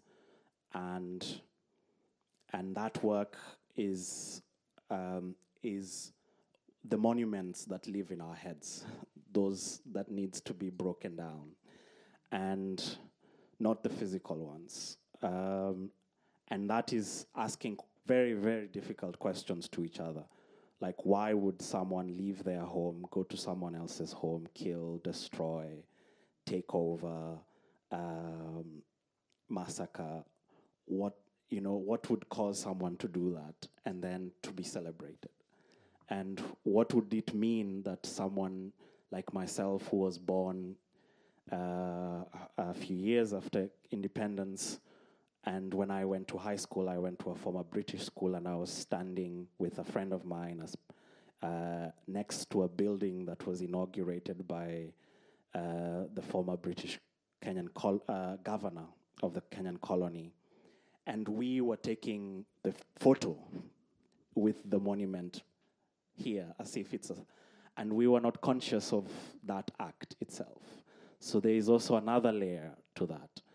And and and so the work has to be deep and and one of the examples I can give of that is for instance sites of memories which is a project I was involved with and is still ongoing in Amsterdam, where rather than doing a, a regular tour through the canal of just these other monuments, it's uh, the, the, the, the, the, the, tour, the tourism is re, redefined as a, as a trip through uh, Dutch uh, colonial history and Dutch um, um, uh, contributions, including the VOC um, and to, to slavery as well. And so, and so you are, and, and the work is being done eh, constantly on this. And it's not something that you do once. You have to keep doing and doing and doing. And then, then we can ask that question. Oguto sagt, äh, dies ist einer der F Fragen, die eine der Gefahren aufzeigt, wenn man äh, nur eine kosmetische Antwort zu geben versucht auf ein sehr komplexes Thema. Für mich jedoch muss die Arbeit viel tiefgründiger sein und viel tiefer ansetzen, nämlich bei den Monumenten, die wir alle in unseren Köpfen tragen. Das ist natürlich eine sehr schwierige Frage, die man sich selbst stellen muss. Ähm, und bei der man auch ergründen muss, warum würde, was sind die Antriebsgründe für eine Person, das eigene Haus zu verlassen, in ein anderes Haus zu gehen, die Menschen dort zu töten, das Haus zu zerstören, Menschen zu massakrieren. Und weshalb macht jemand das und wird dann zum Schluss auch noch äh, in gewissen Kreisen dafür gefeiert? Ein Beispiel aus meinem eigenen Leben. Ich hatte das Glück, kurz nach der Unabhängigkeit unseres Landes geboren zu werden, kam dann in die Highschool, also in die Oberschule und stand dort dann mit einem meiner Freunde vor einem Schulgebäude, vor dem wir uns voller Freude fotografieren ließen. Und das war ein Schulgebäude, das noch aus der Kolonialzeit war und auch dementsprechend aussah. Und wir waren uns gar nicht bewusst, vor welchem Gebäude wir uns da ganz freudig fotografieren ließen. Darüber hinaus möchte ich noch auf ein Projekt in äh, Amsterdam in den Niederlanden namens Sites of Memories äh, verweisen. Das ist eine Städtetour, ein, ein, Städtebesuch, aber nicht die normale Touristentour. Hier ist äh, das besondere äh, Denkmal A und hier ist die besondere Sehenswürdigkeit B, sondern es ist eher eine Tour durch die Orte der niederländischen Kolonialhistorie und der niederländischen Beiträge zum Kolonialismus, einschließlich der Sklaverei. Und dies ist eine konstante Arbeit, die wir machen müssen. Man kann also nicht die Arbeit einmal angehen und sagen, jetzt ist sie erledigt, sondern das ist ein permanentes Herangehen, ein permanentes Hinterfragen. Und erst dann können wir tatsächlich versuchen, diese Frage zu beantworten. Vielen, vielen Dank für diese tolle Antwort. Und ich bin, ja. Aber natürlich, ja, ja, ja. Sollen wir ein Mikrofon kurz bringen oder? Okay. Ja, natürlich, das, das hört man, glaube ich. Ja. Ähm, erstmal vielen Dank für eure wahnsinnig tollen Beiträge. Ähm, kann man sich wirklich viel mitnehmen wieder mal. Ähm, ich würde gerne aber noch eine Sache, also inspiriert durch Aishes ähm, Darstellung von dem Denkmal auch in der Kolbstraße, das noch zu bauen ist, sozusagen, ähm, auch nochmal auf die unterschiedliche Bewertung von Denkmälern für Communities eingehen. Und zwar ähm, gibt mir das auch zu denken, dass wenn nämlich Sinti und Roma in, in, in Berlin ein Denkmal geschafft wurde, dann ähm, durch eigene Bestrebungen äh, zu bauen, dass das dann ähm, für U-Bahn-Stationen, also dass das dann erwägt wird, mal kurz zu schließen, mal vorübergehend nicht erreichbar zu machen und dass das äh, im Prinzip, ähm, wie soll ich sagen, also wie mit Denkmälern umgegangen wird, ist vielleicht auch nochmal ein Aspekt, den ich gerne beibringen möchte, weil äh, dort musste erstmal eine ganz große Kampagne gestartet werden, dass das vom Tisch war wieder äh, und dass das äh, respektiert wird als ein Ort des Gedenkens und des Trauerns und nicht äh, so eine Art rituelle, Trau äh, rituelle Gedenkveranstaltung, die mal äh, wieder an einem bestimmten Tag gemacht wird im Jahr, sondern als ein Ort, wo man für Angehörige trauert, deren Grab man nicht hat. Und das ist halt nochmal was ganz Unterschiedliches. Und da ist auch die Gefahr, weil leider vielen, vielen Denkmalern, die wir machen, äh, für Communities, für ermordete Menschen, dass die auch Angriffsfläche werden und immer wieder ähm, äh, angegriffen werden. Was sofort die Frage natürlich auch aufbringt, wie kann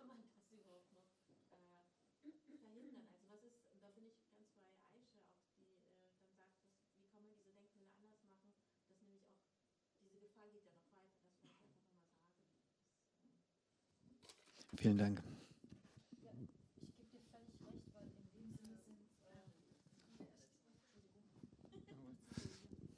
she said, I'd like to thank all of the panelists for their fantastic contributions. They're giving us a lot of food for thought. And I'd like to come back to Aisha's example of that monument in Cologne, um, which also somehow shows that there are different ways and different attitudes of communities of how they deal with and how they consider monuments. In, in Berlin, there was a project about um, a monument for the Sinti and, and Roma. Um, and the city of Berlin obviously temporarily intended or decided to close it down for the public. And this shows me that there's still the question of how do we deal with uh, monuments and how do we consider monuments. Um, then because we, we should maintain a monument like this one, uh, not just a place for uh, a kind of sim symbolic remembering, but rather as a place where people go to and remember their relatives and mourn them because they don't have any other place to go to to mourn them because there's no grave that they have. And this also then leads us to the, another question, namely the risks of monuments of coming under attack and how they can be that kind of attack can be prevented. And therefore, also I like Aisha's comment about the different kind of monuments that should be promoted.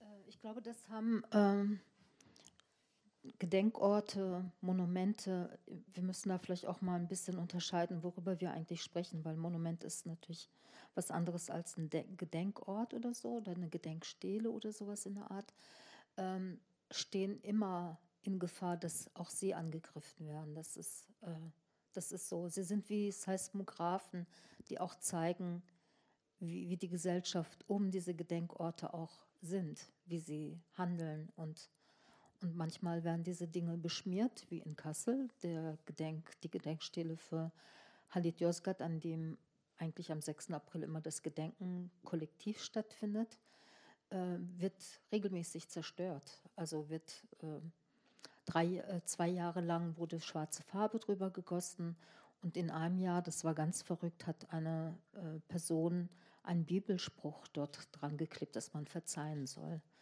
Ähm, es, ähm, und das passiert natürlich und das gehört, das ist, glaube ich, auch das Schicksal dieser Gedenkorte und solcher Monumente, die ähm, zum Thema Rassismus ähm, eigentlich sich dem Thema widmen und gleichzeitig aber selber auch, ähm, ja, sich selber auch der Gefahr aussetzen oder ausgesetzt werden.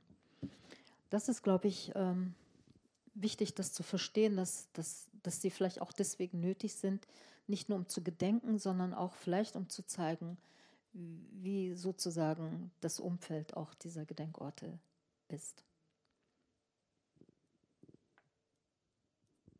Well, maybe we should also make a distinction between memorial sites and monuments. Um, because these are different kind of buildings or pieces of art. But nevertheless, both of them are always at the risk of being attacked, and at the same time, they are kind of seismograph of the society in which they are located. In Kassel, for example, the monument for Halle Jorgat was uh, attacked and destroyed or partially destroyed and spray painted many, many times. Once, for example, black color, was overpainted with black color, and one strange event was where somebody clipped a Bible saying to that monument, asking for forgiveness. Um, so all of this shows me that monuments like these are always at the risk of attack when, when they deal with questions of racism and colonialism. But maybe that is one more reason why they are so necessary, not only as a site of remembrance, but also acting as a kind of seismograph to reflect on the attitude a society is currently assuming and is presenting. Vielen, vielen Dank.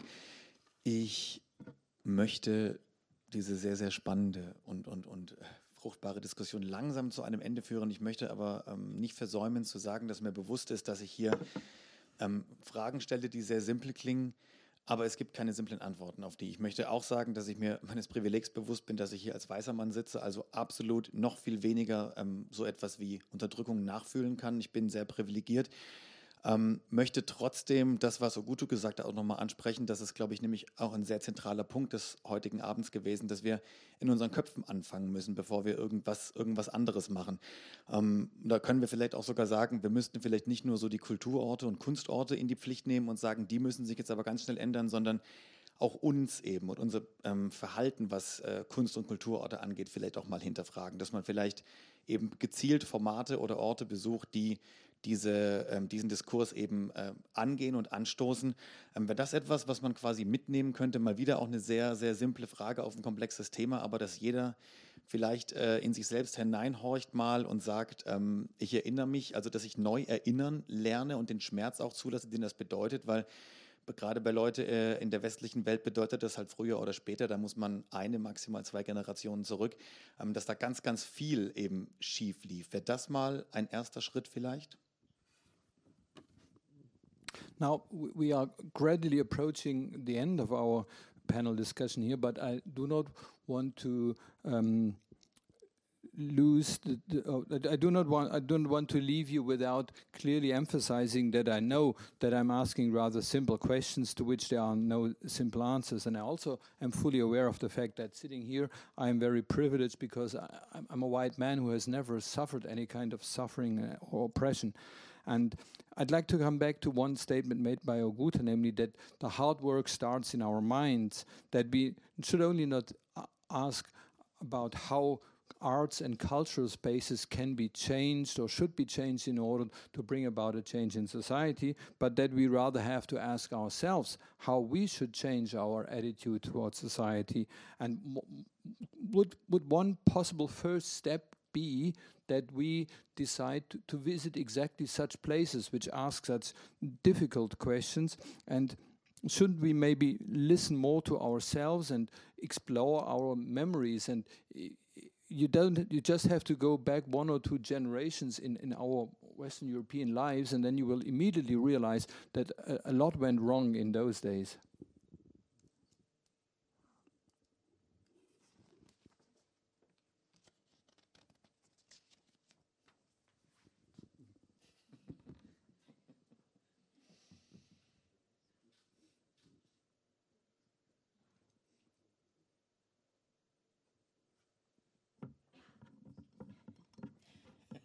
Vielleicht würde ich dann wieder mal anfangen, weil ich mich ja äh, quasi auf euch verlassen kann, dass äh, ihr da einen draufsetzt. Ähm, also ich glaube tatsächlich irgendwie, also grundsätzlich ist es nie verkehrt, bei sich selbst anzufangen und das ist für mich auch ein sehr wichtiger Schritt. Ähm, aber ich glaube, dass wir an der Stelle nochmal über Strukturen äh, sprechen müssen und darauf hinweisen müssen, ähm, weil ich der Meinung bin, tatsächlich in einer Institution zu sagen, in der gewisse Strukturen vorherrschen, ähm, reicht es nicht aus, wenn 100 äh, oder Leute dort arbeiten, die bei sich selbst aufgeräumt haben. Das ist meine These. Ähm, aber ich glaube, dass das der erste Schritt ist, um überhaupt in der Lage zu sein, aufzuräumen. Und ähm, ja, und tatsächlich also für sich selbst Verantwortung zu übernehmen und eben auch zu reflektieren und dann auch, wie es vorhin ja schon gefordert wurde, für diesen Gesamtkontext der Geschichte neu zu bewerten auch die eigene Geschichte und die eigene Familiengeschichte zu bewerten, ist mit Sicherheit ein erster guter Schritt. Maybe I'll go first. Um, and I can rely on my other colleagues here on the panel to, to, to add some more to that and maybe uh, enhance on this. Um, I think it, it, certainly is never wrong to start looking what, what you're doing and you're thinking yourself, but I think at the same time we also have to look at the structures of the existing institutions because if, if you if you have a certain institution with a kind of established and in, inveterate uh, old-fashioned structure, then it doesn't help even if you have a hun hundred people who, who critically ask themselves what they are doing. Nevertheless, I think uh, starting with in our own minds is, is, a good first step because assuming responsibility and also reassessing our own past, our own history, can be the first step towards changing things. Veränderung jetzt im Ganzen oder? Ich habe die Frage nicht so genau verstanden. Vielleicht können Sie noch mal präziser fragen. Ta ta tatsächlich nicht unbedingt im Ganzen, sondern mhm. was, was jeder Einzelne mhm. tun kann. Ähm, Aufräumen ist ein gutes Stichwort. Ich glaube, das Aufräumen fängt immer im eigenen Kopf an oder sollte so sein und, ähm, und weitere Kreise ziehen. Und was, was ich gelernt habe, ist ähm, gerade in diesem in diesen Feldern, in denen wir über das wir sprechen, ist sozusagen ein intersektionales und multiperspektivisches Miteinanderarbeiten sehr wichtig, Allianzen aufzubauen nicht alleine Dinge zu machen, weil das schaffen wir nicht, ähm, sondern Allianzen sind da ganz wichtig, um gemeinsam auch mit unterschiedlichen Strategien, es muss nicht eine Strategie sein, sondern insofern sind es eher Taktiken, verschiedene Taktiken anwenden und umbauen, also dieses Haus, die Institution, was auch immer das ist, das Haus, wirklich umbauen. I think cleaning up things is certainly never wrong. And starting in your own mind is certainly the first step, and then uh, expanding that kind of new mindset or attitude. And uh, what I learned is that in, in, when we start talking about we, we or us, then it is um, very important that we really do tackle things together, that we try to form alliances which also include different perspectives, because everybody on their own will never be able to get that job done. And if you form alliances, if you team up with other people, then this may also mean that you involve different strategies or tactics in, in, in, in that place. Um, and if, if you have that kind of collaboration, uh, then you can start remodeling the house, whatever the house or the institution is.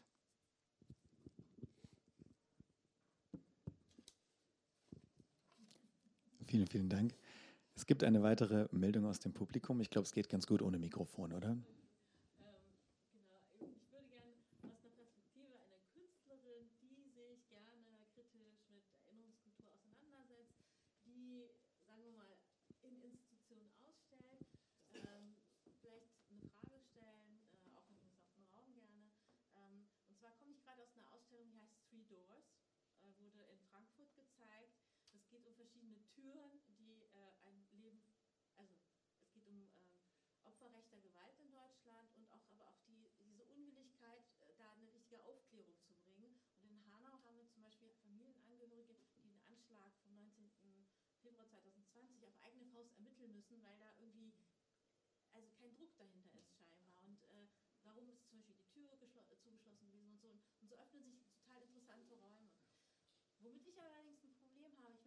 ich meine, wir haben Forensic wunderbare ähm, Gruppierungen, die aber ihre, ihre Resultate in Kunsträumen zeigen. Und da frage ich mich manchmal, warum springt das nicht über in politische, also warum kann man da nicht mal nochmal Untersuchungsausschuss machen? Ähm, Urijado-Fall zum Beispiel, das also die können als Künstlerin äh, Kultur, die können alle Hausaufgaben machen und letztendlich am Ende des Tages ist es eine schöne Ausstellung wieder mal gewesen und äh, da kommt die nächste. Und das ist ein bisschen frustrierend mich wäre eher so, ähm, muss man sich vielleicht auch mal als Gesellschaft die Frage stellen, warum müssen Forensic Architecture ihre Sachen in Kulturinstitutionen, warum wird das nicht vor Gericht anerkannt? Aische, vielleicht hast du da auch nochmal eine, kannst du darauf auch nochmal. Bitte ganz kurz noch warten, dass es noch kurz übersetzt werden kann. Danke sehr. No, I'd like to ask a question as, as an artist who is involved in remembrance culture and who also has uh, her own exhibitions, the lady says. And she says, I just got back from an exhibition in Frankfurt, which is called Three Doors, which is about the victims of right wing violence and also the reluctance of uh, public official institutions to investigate certain things, which is a reason why the, the, families of the victims start to investigate certain things on their own. And that for me highlights a, a bit of a problem. Why do uh, artists, forensic artists, have to present their work only in art spaces and why does this not have any effects or repercussions on the political level? Because in the end, then people will leave that exhibition and just call it a nice exhibition and forget about it, and nothing else happens. So why why do forensic uh, artists um, have to stay within that space, and why do, do not they have a greater influence beyond the space of art alone? Um, ich, dazu, da muss ich jetzt ein bisschen ausholen. Ähm, die Arbeit Three Doors, was im ähm, Kunstverein in Frankfurt gezeigt worden ist, ist ähm, hat Forensic Architecture bzw. Forensis ähm, der Ableger für Deutschland, weil es gibt viel aufzuklären in Deutschland. Deshalb gibt es jetzt auch Forensis mit äh, Sitz in Berlin. Ich bin auch Gründungsmitglied von dieser Gruppe, die äh, sozusagen diese Form von investigativer Arbeit äh, machen, wo es eben um äh, State Violence, also staatliche Gewalt, rassistische Gewalt geht gegen Menschen. Ähm. Und Three Doors ähm, handelt oder zeigt Arbeiten zu drei Türen, hinter denen äh, die Morde passiert sind. Das zwei Türen sind in Hanau, die eine Tür, die dritte Tür ist äh, die äh, Zelle von Ori Jallo, der äh, in seiner Zelle angekettet auf einer feuerfesten Matratze verbrannt wurde. Warum Forensic Architecture das in diesen Kunsträumen zeigt, ist einfach der Tatsache, hat mit der Tatsache zu tun, dass diese ganzen Formen der Analyse es ja schon gab, und zwar von den Freunden von Uri Jalot als auch von den Familienmitgliedern äh, der Opfer in Hanau, die wussten ja ganz genau, dass die Polizei nicht äh, kam sofort. Äh, das war ein Wissen, was es schon gab. Aber was Forensic Architecture macht, ist nochmal sozusagen eine wissenschaftliche Analyse. Sie sind ja keine Künstler, sondern sie arbeiten mit künstlerischen Strategien, um Dinge zu zeigen. Also wo es um Fragen der, was sehe ich, wie kann ich etwas zeigen, damit gut handeln können, weil sie auch mit Künstlern zusammenarbeiten. Aber ihnen geht es nicht so sehr um das ähm, sozusagen ähm, in Museen zu zeigen, aber Museen sind Orte der Öffentlichkeit. Und das ist ja auch wichtig anzuerkennen. Museen sind Orte unserer Öffentlichkeit, einer Öffentlichkeit. Und deshalb gehen sie mit diesen Formen von Arbeiten auch in Museen. Und das Aktivistische, das gab es ja schon, das war ja schon da bei den Familien als auch bei den Freunden. Und Hanau ist wirklich ein wichtiges Thema auch für mich, weil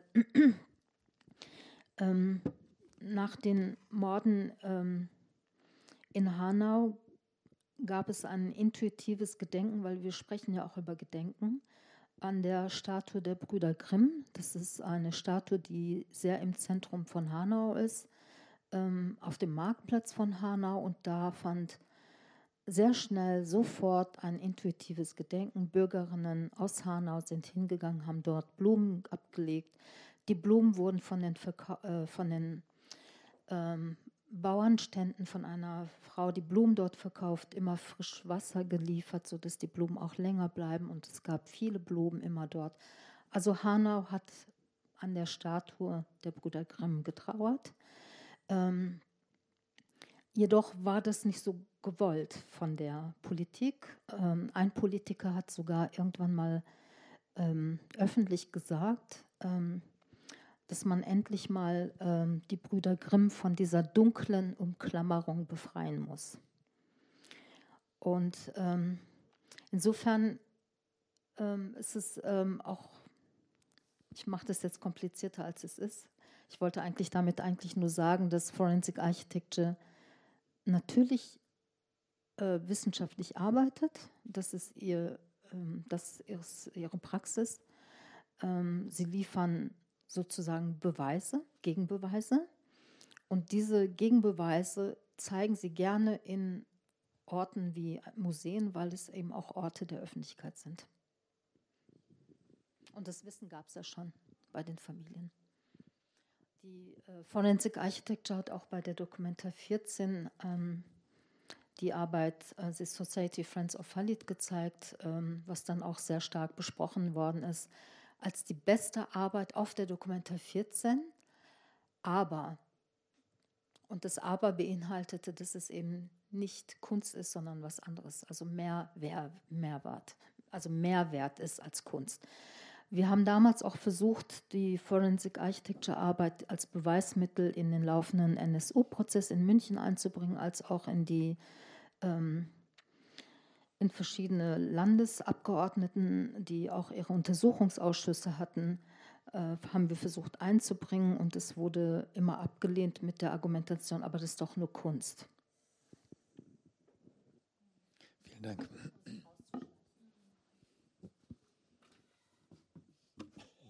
Now, that exhibition called uh, Three Doors in Frankfurt, it's by Forensics of Forensic Architects, and that, that is a, a grouping which uh, pursues the idea of investigative art, uh, especially uh, investigating state and racial violence. And Three Doors is about three murders that have taken place in Hanau, two of them, and the third one was the murder of Uri Jallo, who died or burned to death in his prison cell.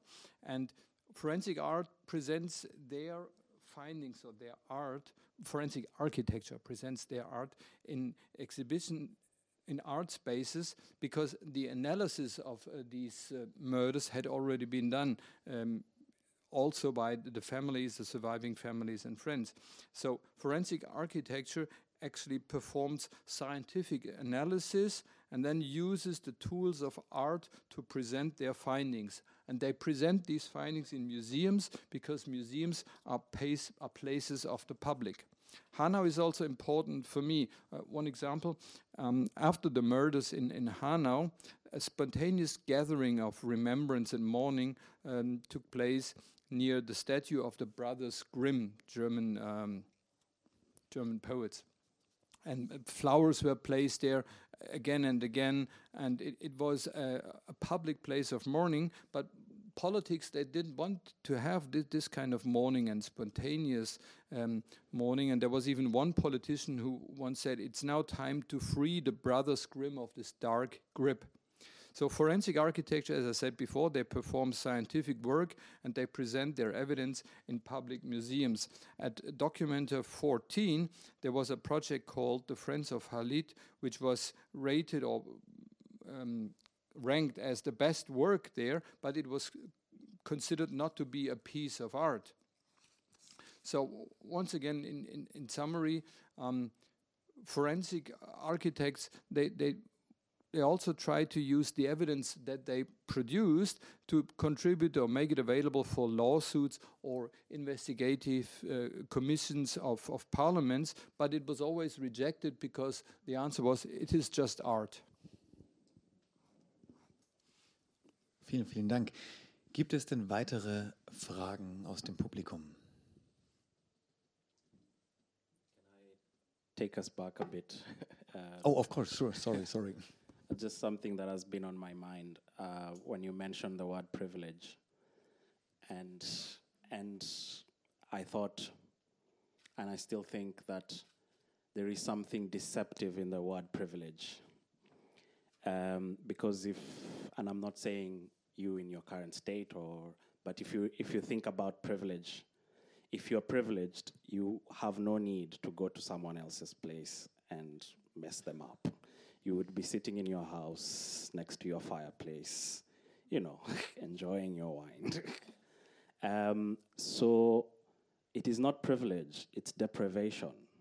So there is something deeply, deeply deprivative here that is not being reflected on and and that is masked by all these terminologies. And until you unearth what that depravity is and its root these things will keep uh, in cycle. Ich würde gerne noch mal zurückkommen auf ähm, einen Eingangssatz unseres Moderators, der vom Privileg sprach. Und äh, Ogutu sagt, er, er glaubt, dass, dass, dass der Begriff Privileg oder privilegiert äh, durchaus irreführend sein kann. Denn wenn jemand privilegiert ist, dann hat er keinerlei Notwendigkeit, rauszugehen, in irgendein anderes Haus einzudringen und dort die Menschen zu massakrieren. Äh, sondern wer privilegiert ist, bleibt lieber in seinem komfortablen, warmen Haus. Das heißt, es muss etwas anderes dahinter stecken. Es ist nicht privilegiert sein, sondern eher sowas wie, wie, wie eine geistige Armut. Irgendetwas fehlt Menschen, die solche Taten und Verbrechen begehen. Und erst wenn wir auf den Grund dieser geistigen, menschlichen Armut gestoßen sind, können wir versuchen, äh, durch diese ähm, durch diese Begrifflichkeiten, die genau diesen Mangel an, an Empathie oder an Menschlichkeit überdecken, können wir vorstoßen zu der Grundursache und dann auch versuchen, sie zu beheben. Vielen, vielen Dank. Es gibt Fragen aus dem Publikum? Yes.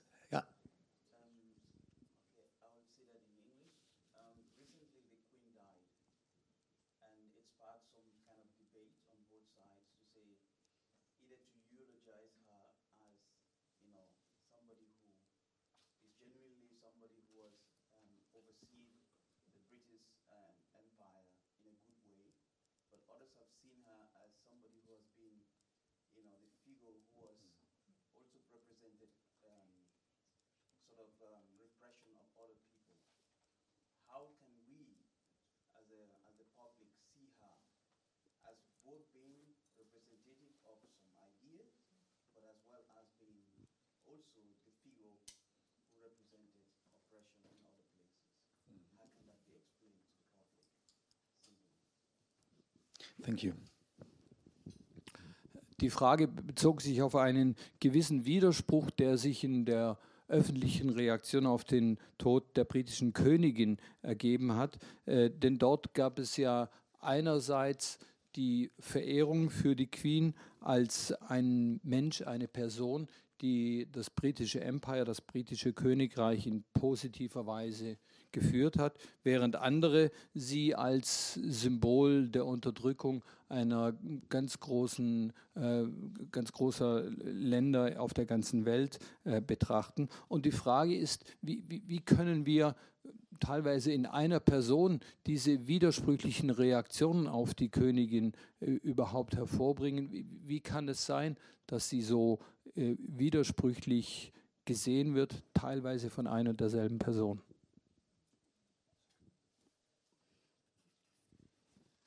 Darf ich äh, noch eine Frage anschließen, die ich mir ganz oft stelle. Da geht es vielleicht auch wieder um so innere Bedürfnisse. Ähm, mein, also die Frage wäre vielleicht auch, warum haben wir das Bedürfnis, Menschen eindimensional wahrzunehmen? Warum haben wir so das Bedürfnis, so diese eine Wahrheit ähm, zu finden? Und ich glaube, ab da ähm, ja, bekommen wir auch vielleicht eine Vorstellung davon, dass es äh, natürlich auch die Person Queen eine sehr komplexe ist und die Bedeutung sehr komplex ist. I'd like to add a kind of question to that, namely, why do we always have the need to view things and persons just one dimensionally, and why do we always try to seek just one single truth? And if, if, we if we understand that question, that problem, then we will also be able to realize that persons and people also like the Queen are a, complex person which you cannot reduce to one single dimension.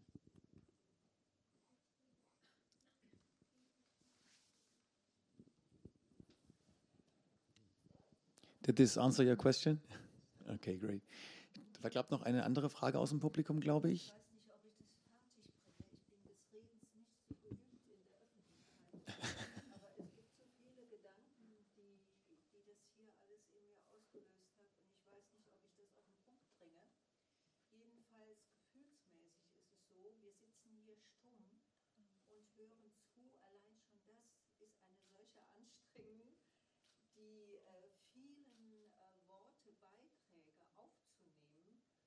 und dann läuft ja gleichzeitig der Film der eigenen Gedanken dazu, das mal als Situation.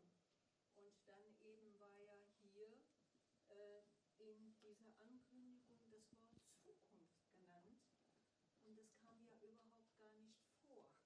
Und ich meine, das, was jetzt hier besprochen wurde, hat eine Dringlichkeit unbedingt. Aber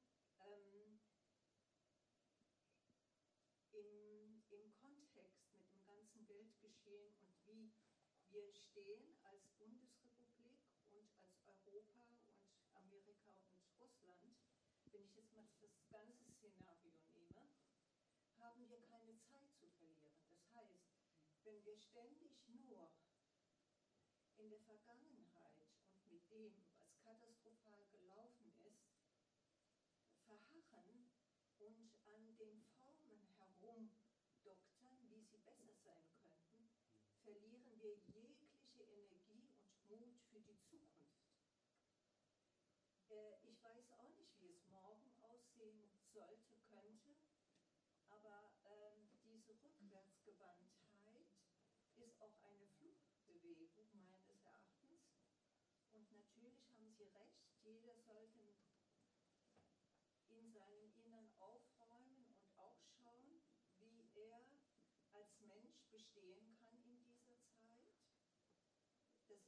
dringende Notwendigkeit, ein Aufruf an das Individuum.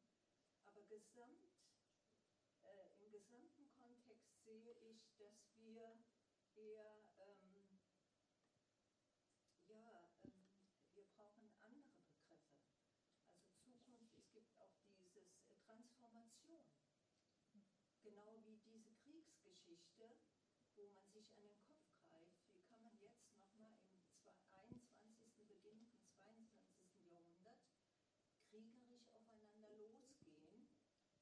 wieso ist es nicht möglich, dass unserer Intelligenz hier, die wir haben, das auf friedlichem Wege zu lösen.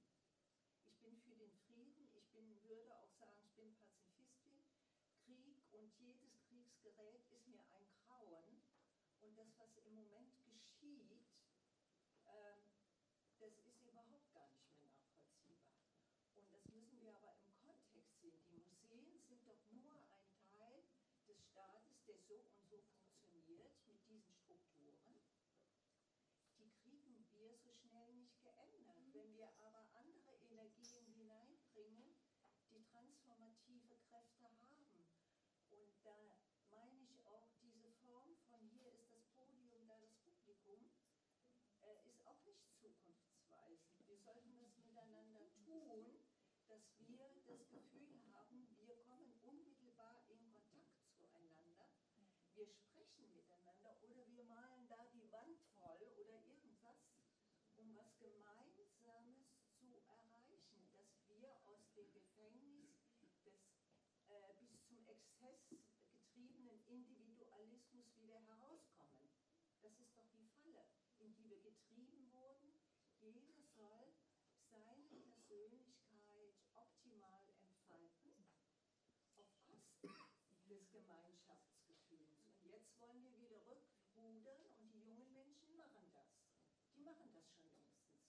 Und das hier ist eine veraltete Form, die, möchte ich sagen, keine, ähm, keine Lösung mehr für die Zukunft ist.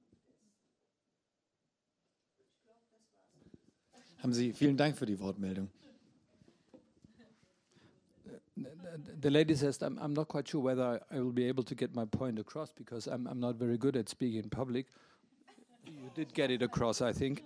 Um, now, my, my feeling is we are sitting here, we, the, the, the, the audience are sitting here silently and listening, and, and this already requires a major effort because on top of what we hear, we also have our own movie running in, in our mind and our own thoughts.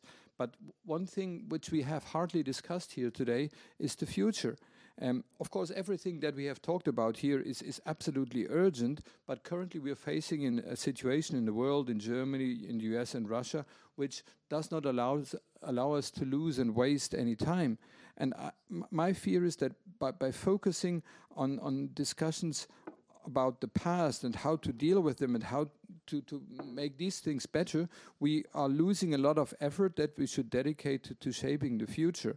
And so to me somehow looking back into the past is also a kind of a, a, flight of course cleaning up your own mind your own thoughts is absolutely urgent but i think in the overall context we should also focus on other things such as, such as that huge transformation for example, I can absolutely not understand why it can happen in the 21st century um, that there's still a war being fought and I'm absolutely peaceful, and I, I think I, am I'm, I'm, I'm, I'm a pacifist deep in my heart, and I cannot understand what is happening here. And museums, of course, they are part of existing structures, they are firmly established, and I think it's going to be very difficult for us to change that. But if we rather focus on transformation, that would also help us to shape the future. And one thing is also this, this setting here. We have the audience versus the panel and the panelists. And maybe we, we, we could also think about changing this in the future uh, towards acting together. Whatever we do, we paint the walls red or whatever we do, but all together. And this would help us to overcome that uh, new wave of individualism, which has turned into a trap for everybody, where everybody tried to get their maximum individual personal profit which went at the cost of the sense of community. And it seems to me that the younger people have, have already started, however, to revert that trend and going back to more feeling of community. I hope that got my point across, and I hope I got the translation across.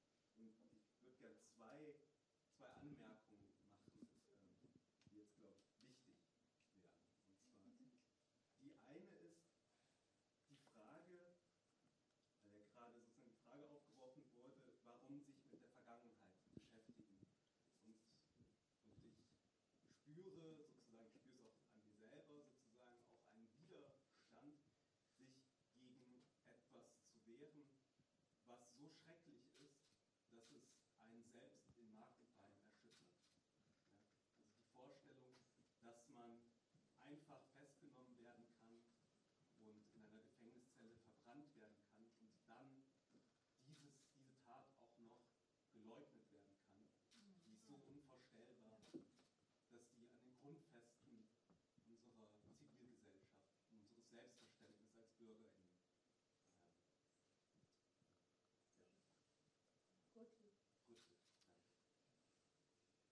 Warum sich diesen Schmerz antun und warum das immer und wieder, und ich finde das so unglaublich wichtig, dass ihr das gemacht habt. Sorry, the translation is coming. Ähm, wenn man sich jetzt den Ukraine-Krieg anguckt, ist ja das Interessante, womit hat Putin angefangen? Er hat mit einer pseudogeschichtswissenschaftlichen Arbeit über die Russen und die Genese des russischen Volkes was sagt uns das? Dass die Geschichten, die wir uns selbst erzählen, die Geschichten, die wir sammeln, die Geschichten, die wir in Bibliotheken lesen, die Geschichten, die wir in Museen erzählt bekommen, die Geschichten, der Stadt irgendwie über die Erinnerungskultur vermittelt werden, diese Geschichten sind wichtig, weil sie uns sagen, wer wir sind. Und, und sie erklären uns auch, wer wir in der Welt sind, wer wir in Bezug zu anderen Ich hatte vor ein paar Tagen das äh, Privileg, ähm, einen ähm, jugoslawisch, jugoslawischen Buchhändler in Augsburg kennenzulernen. Und dieser Buchhändler, er würde sich als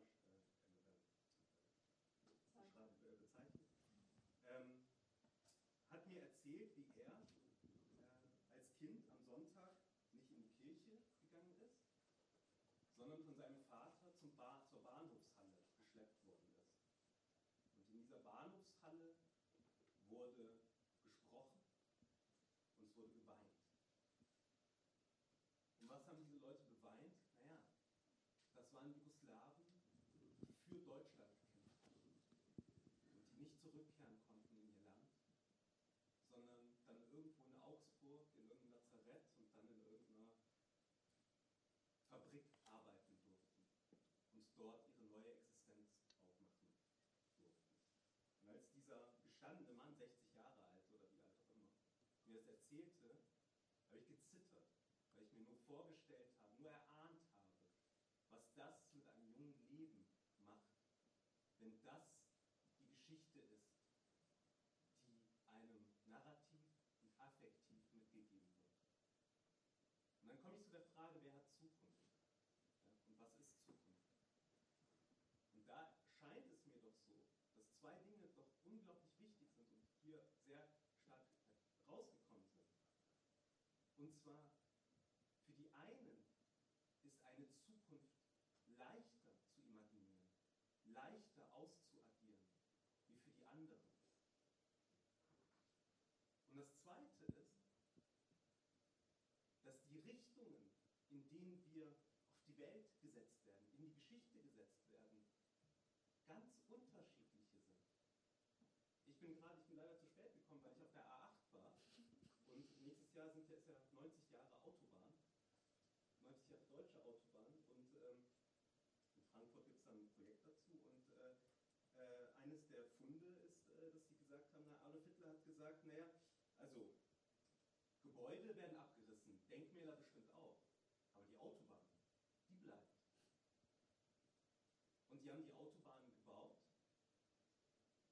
Und die haben die Autobahn gebaut für eine Zukunft. Nämlich zu dem Zeitpunkt, als die Autobahnen gebaut wurden, gab es noch gar nicht so viele Fahrzeuge, die auf diesen Autobahnen fahren konnten.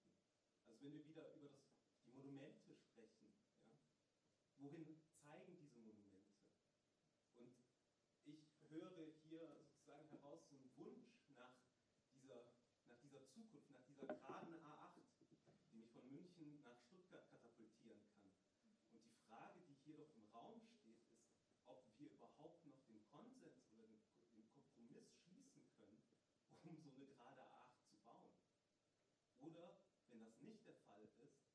für eine Straße könnte es denn dann sein?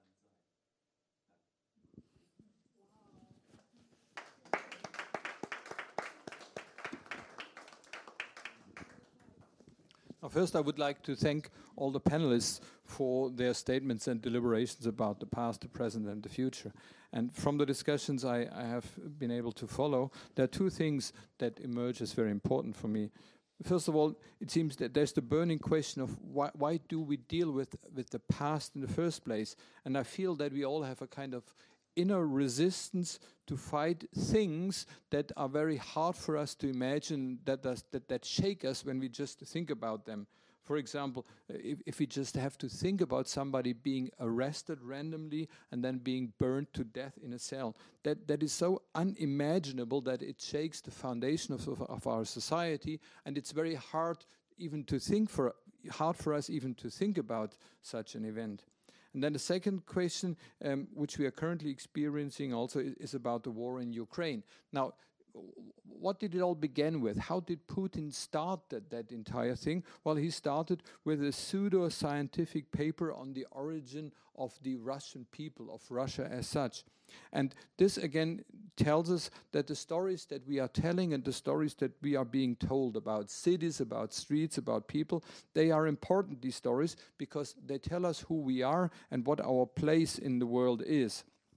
Now, a few days ago, I, met a bookstore owner from former Yugoslavia. He, he, would not call himself a Yugoslav himself, and he told me that as a child on Sundays, he was not taken to church by his father, but to a railway station where people were talking and crying.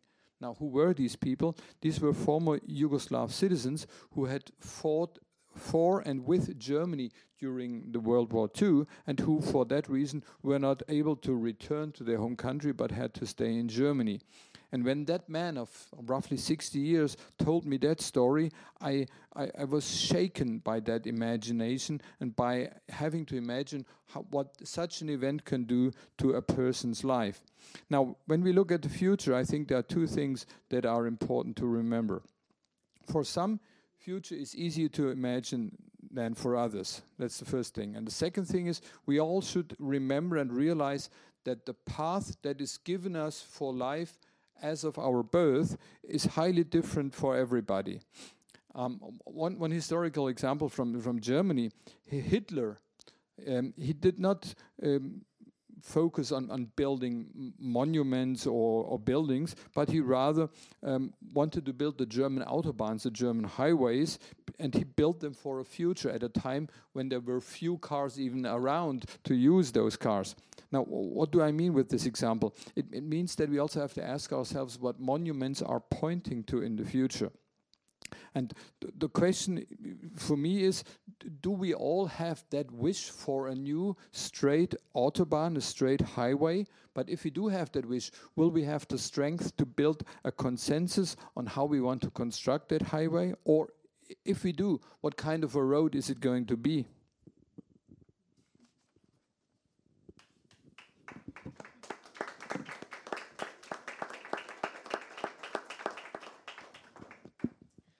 Vielen Dank. Das war, glaube ich, ein, ein, ein, sehr, sehr, sehr, sehr gutes Schlusswort. Wie gesagt, das ist, ähm, wir sind natürlich schon ein wenig über der Zeit, äh, aber haben noch nicht mal an der Oberfläche wirklich gekratzt. Erinnern, Wissen, Handeln, damit kann man sich noch viel länger beschäftigen und sollte man auch. Und ich finde auch, der äh, für den Blick in die Zukunft kann und darf der Blick äh, zurück nicht fehlen. Ähm, genug von mir. Ich bedanke mich bei meinem wunderbaren Panel und bei einer grandiosen Übersetzerleistung. Ich bedanke mich.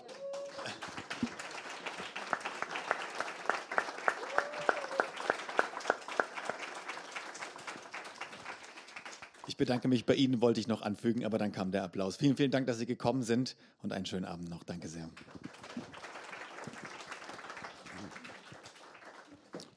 Final words. This has been a very fantastic closing statement. And of, of course, although we, we have talked about things for a long time, we haven't hardly even scratched the surface. And certainly, we could spend much more time thinking about these things. And I think we also should have realized, I think, that in order to look forward into the future, we also need to be able to look back. And the chair thanked everybody on the panel and also the audience.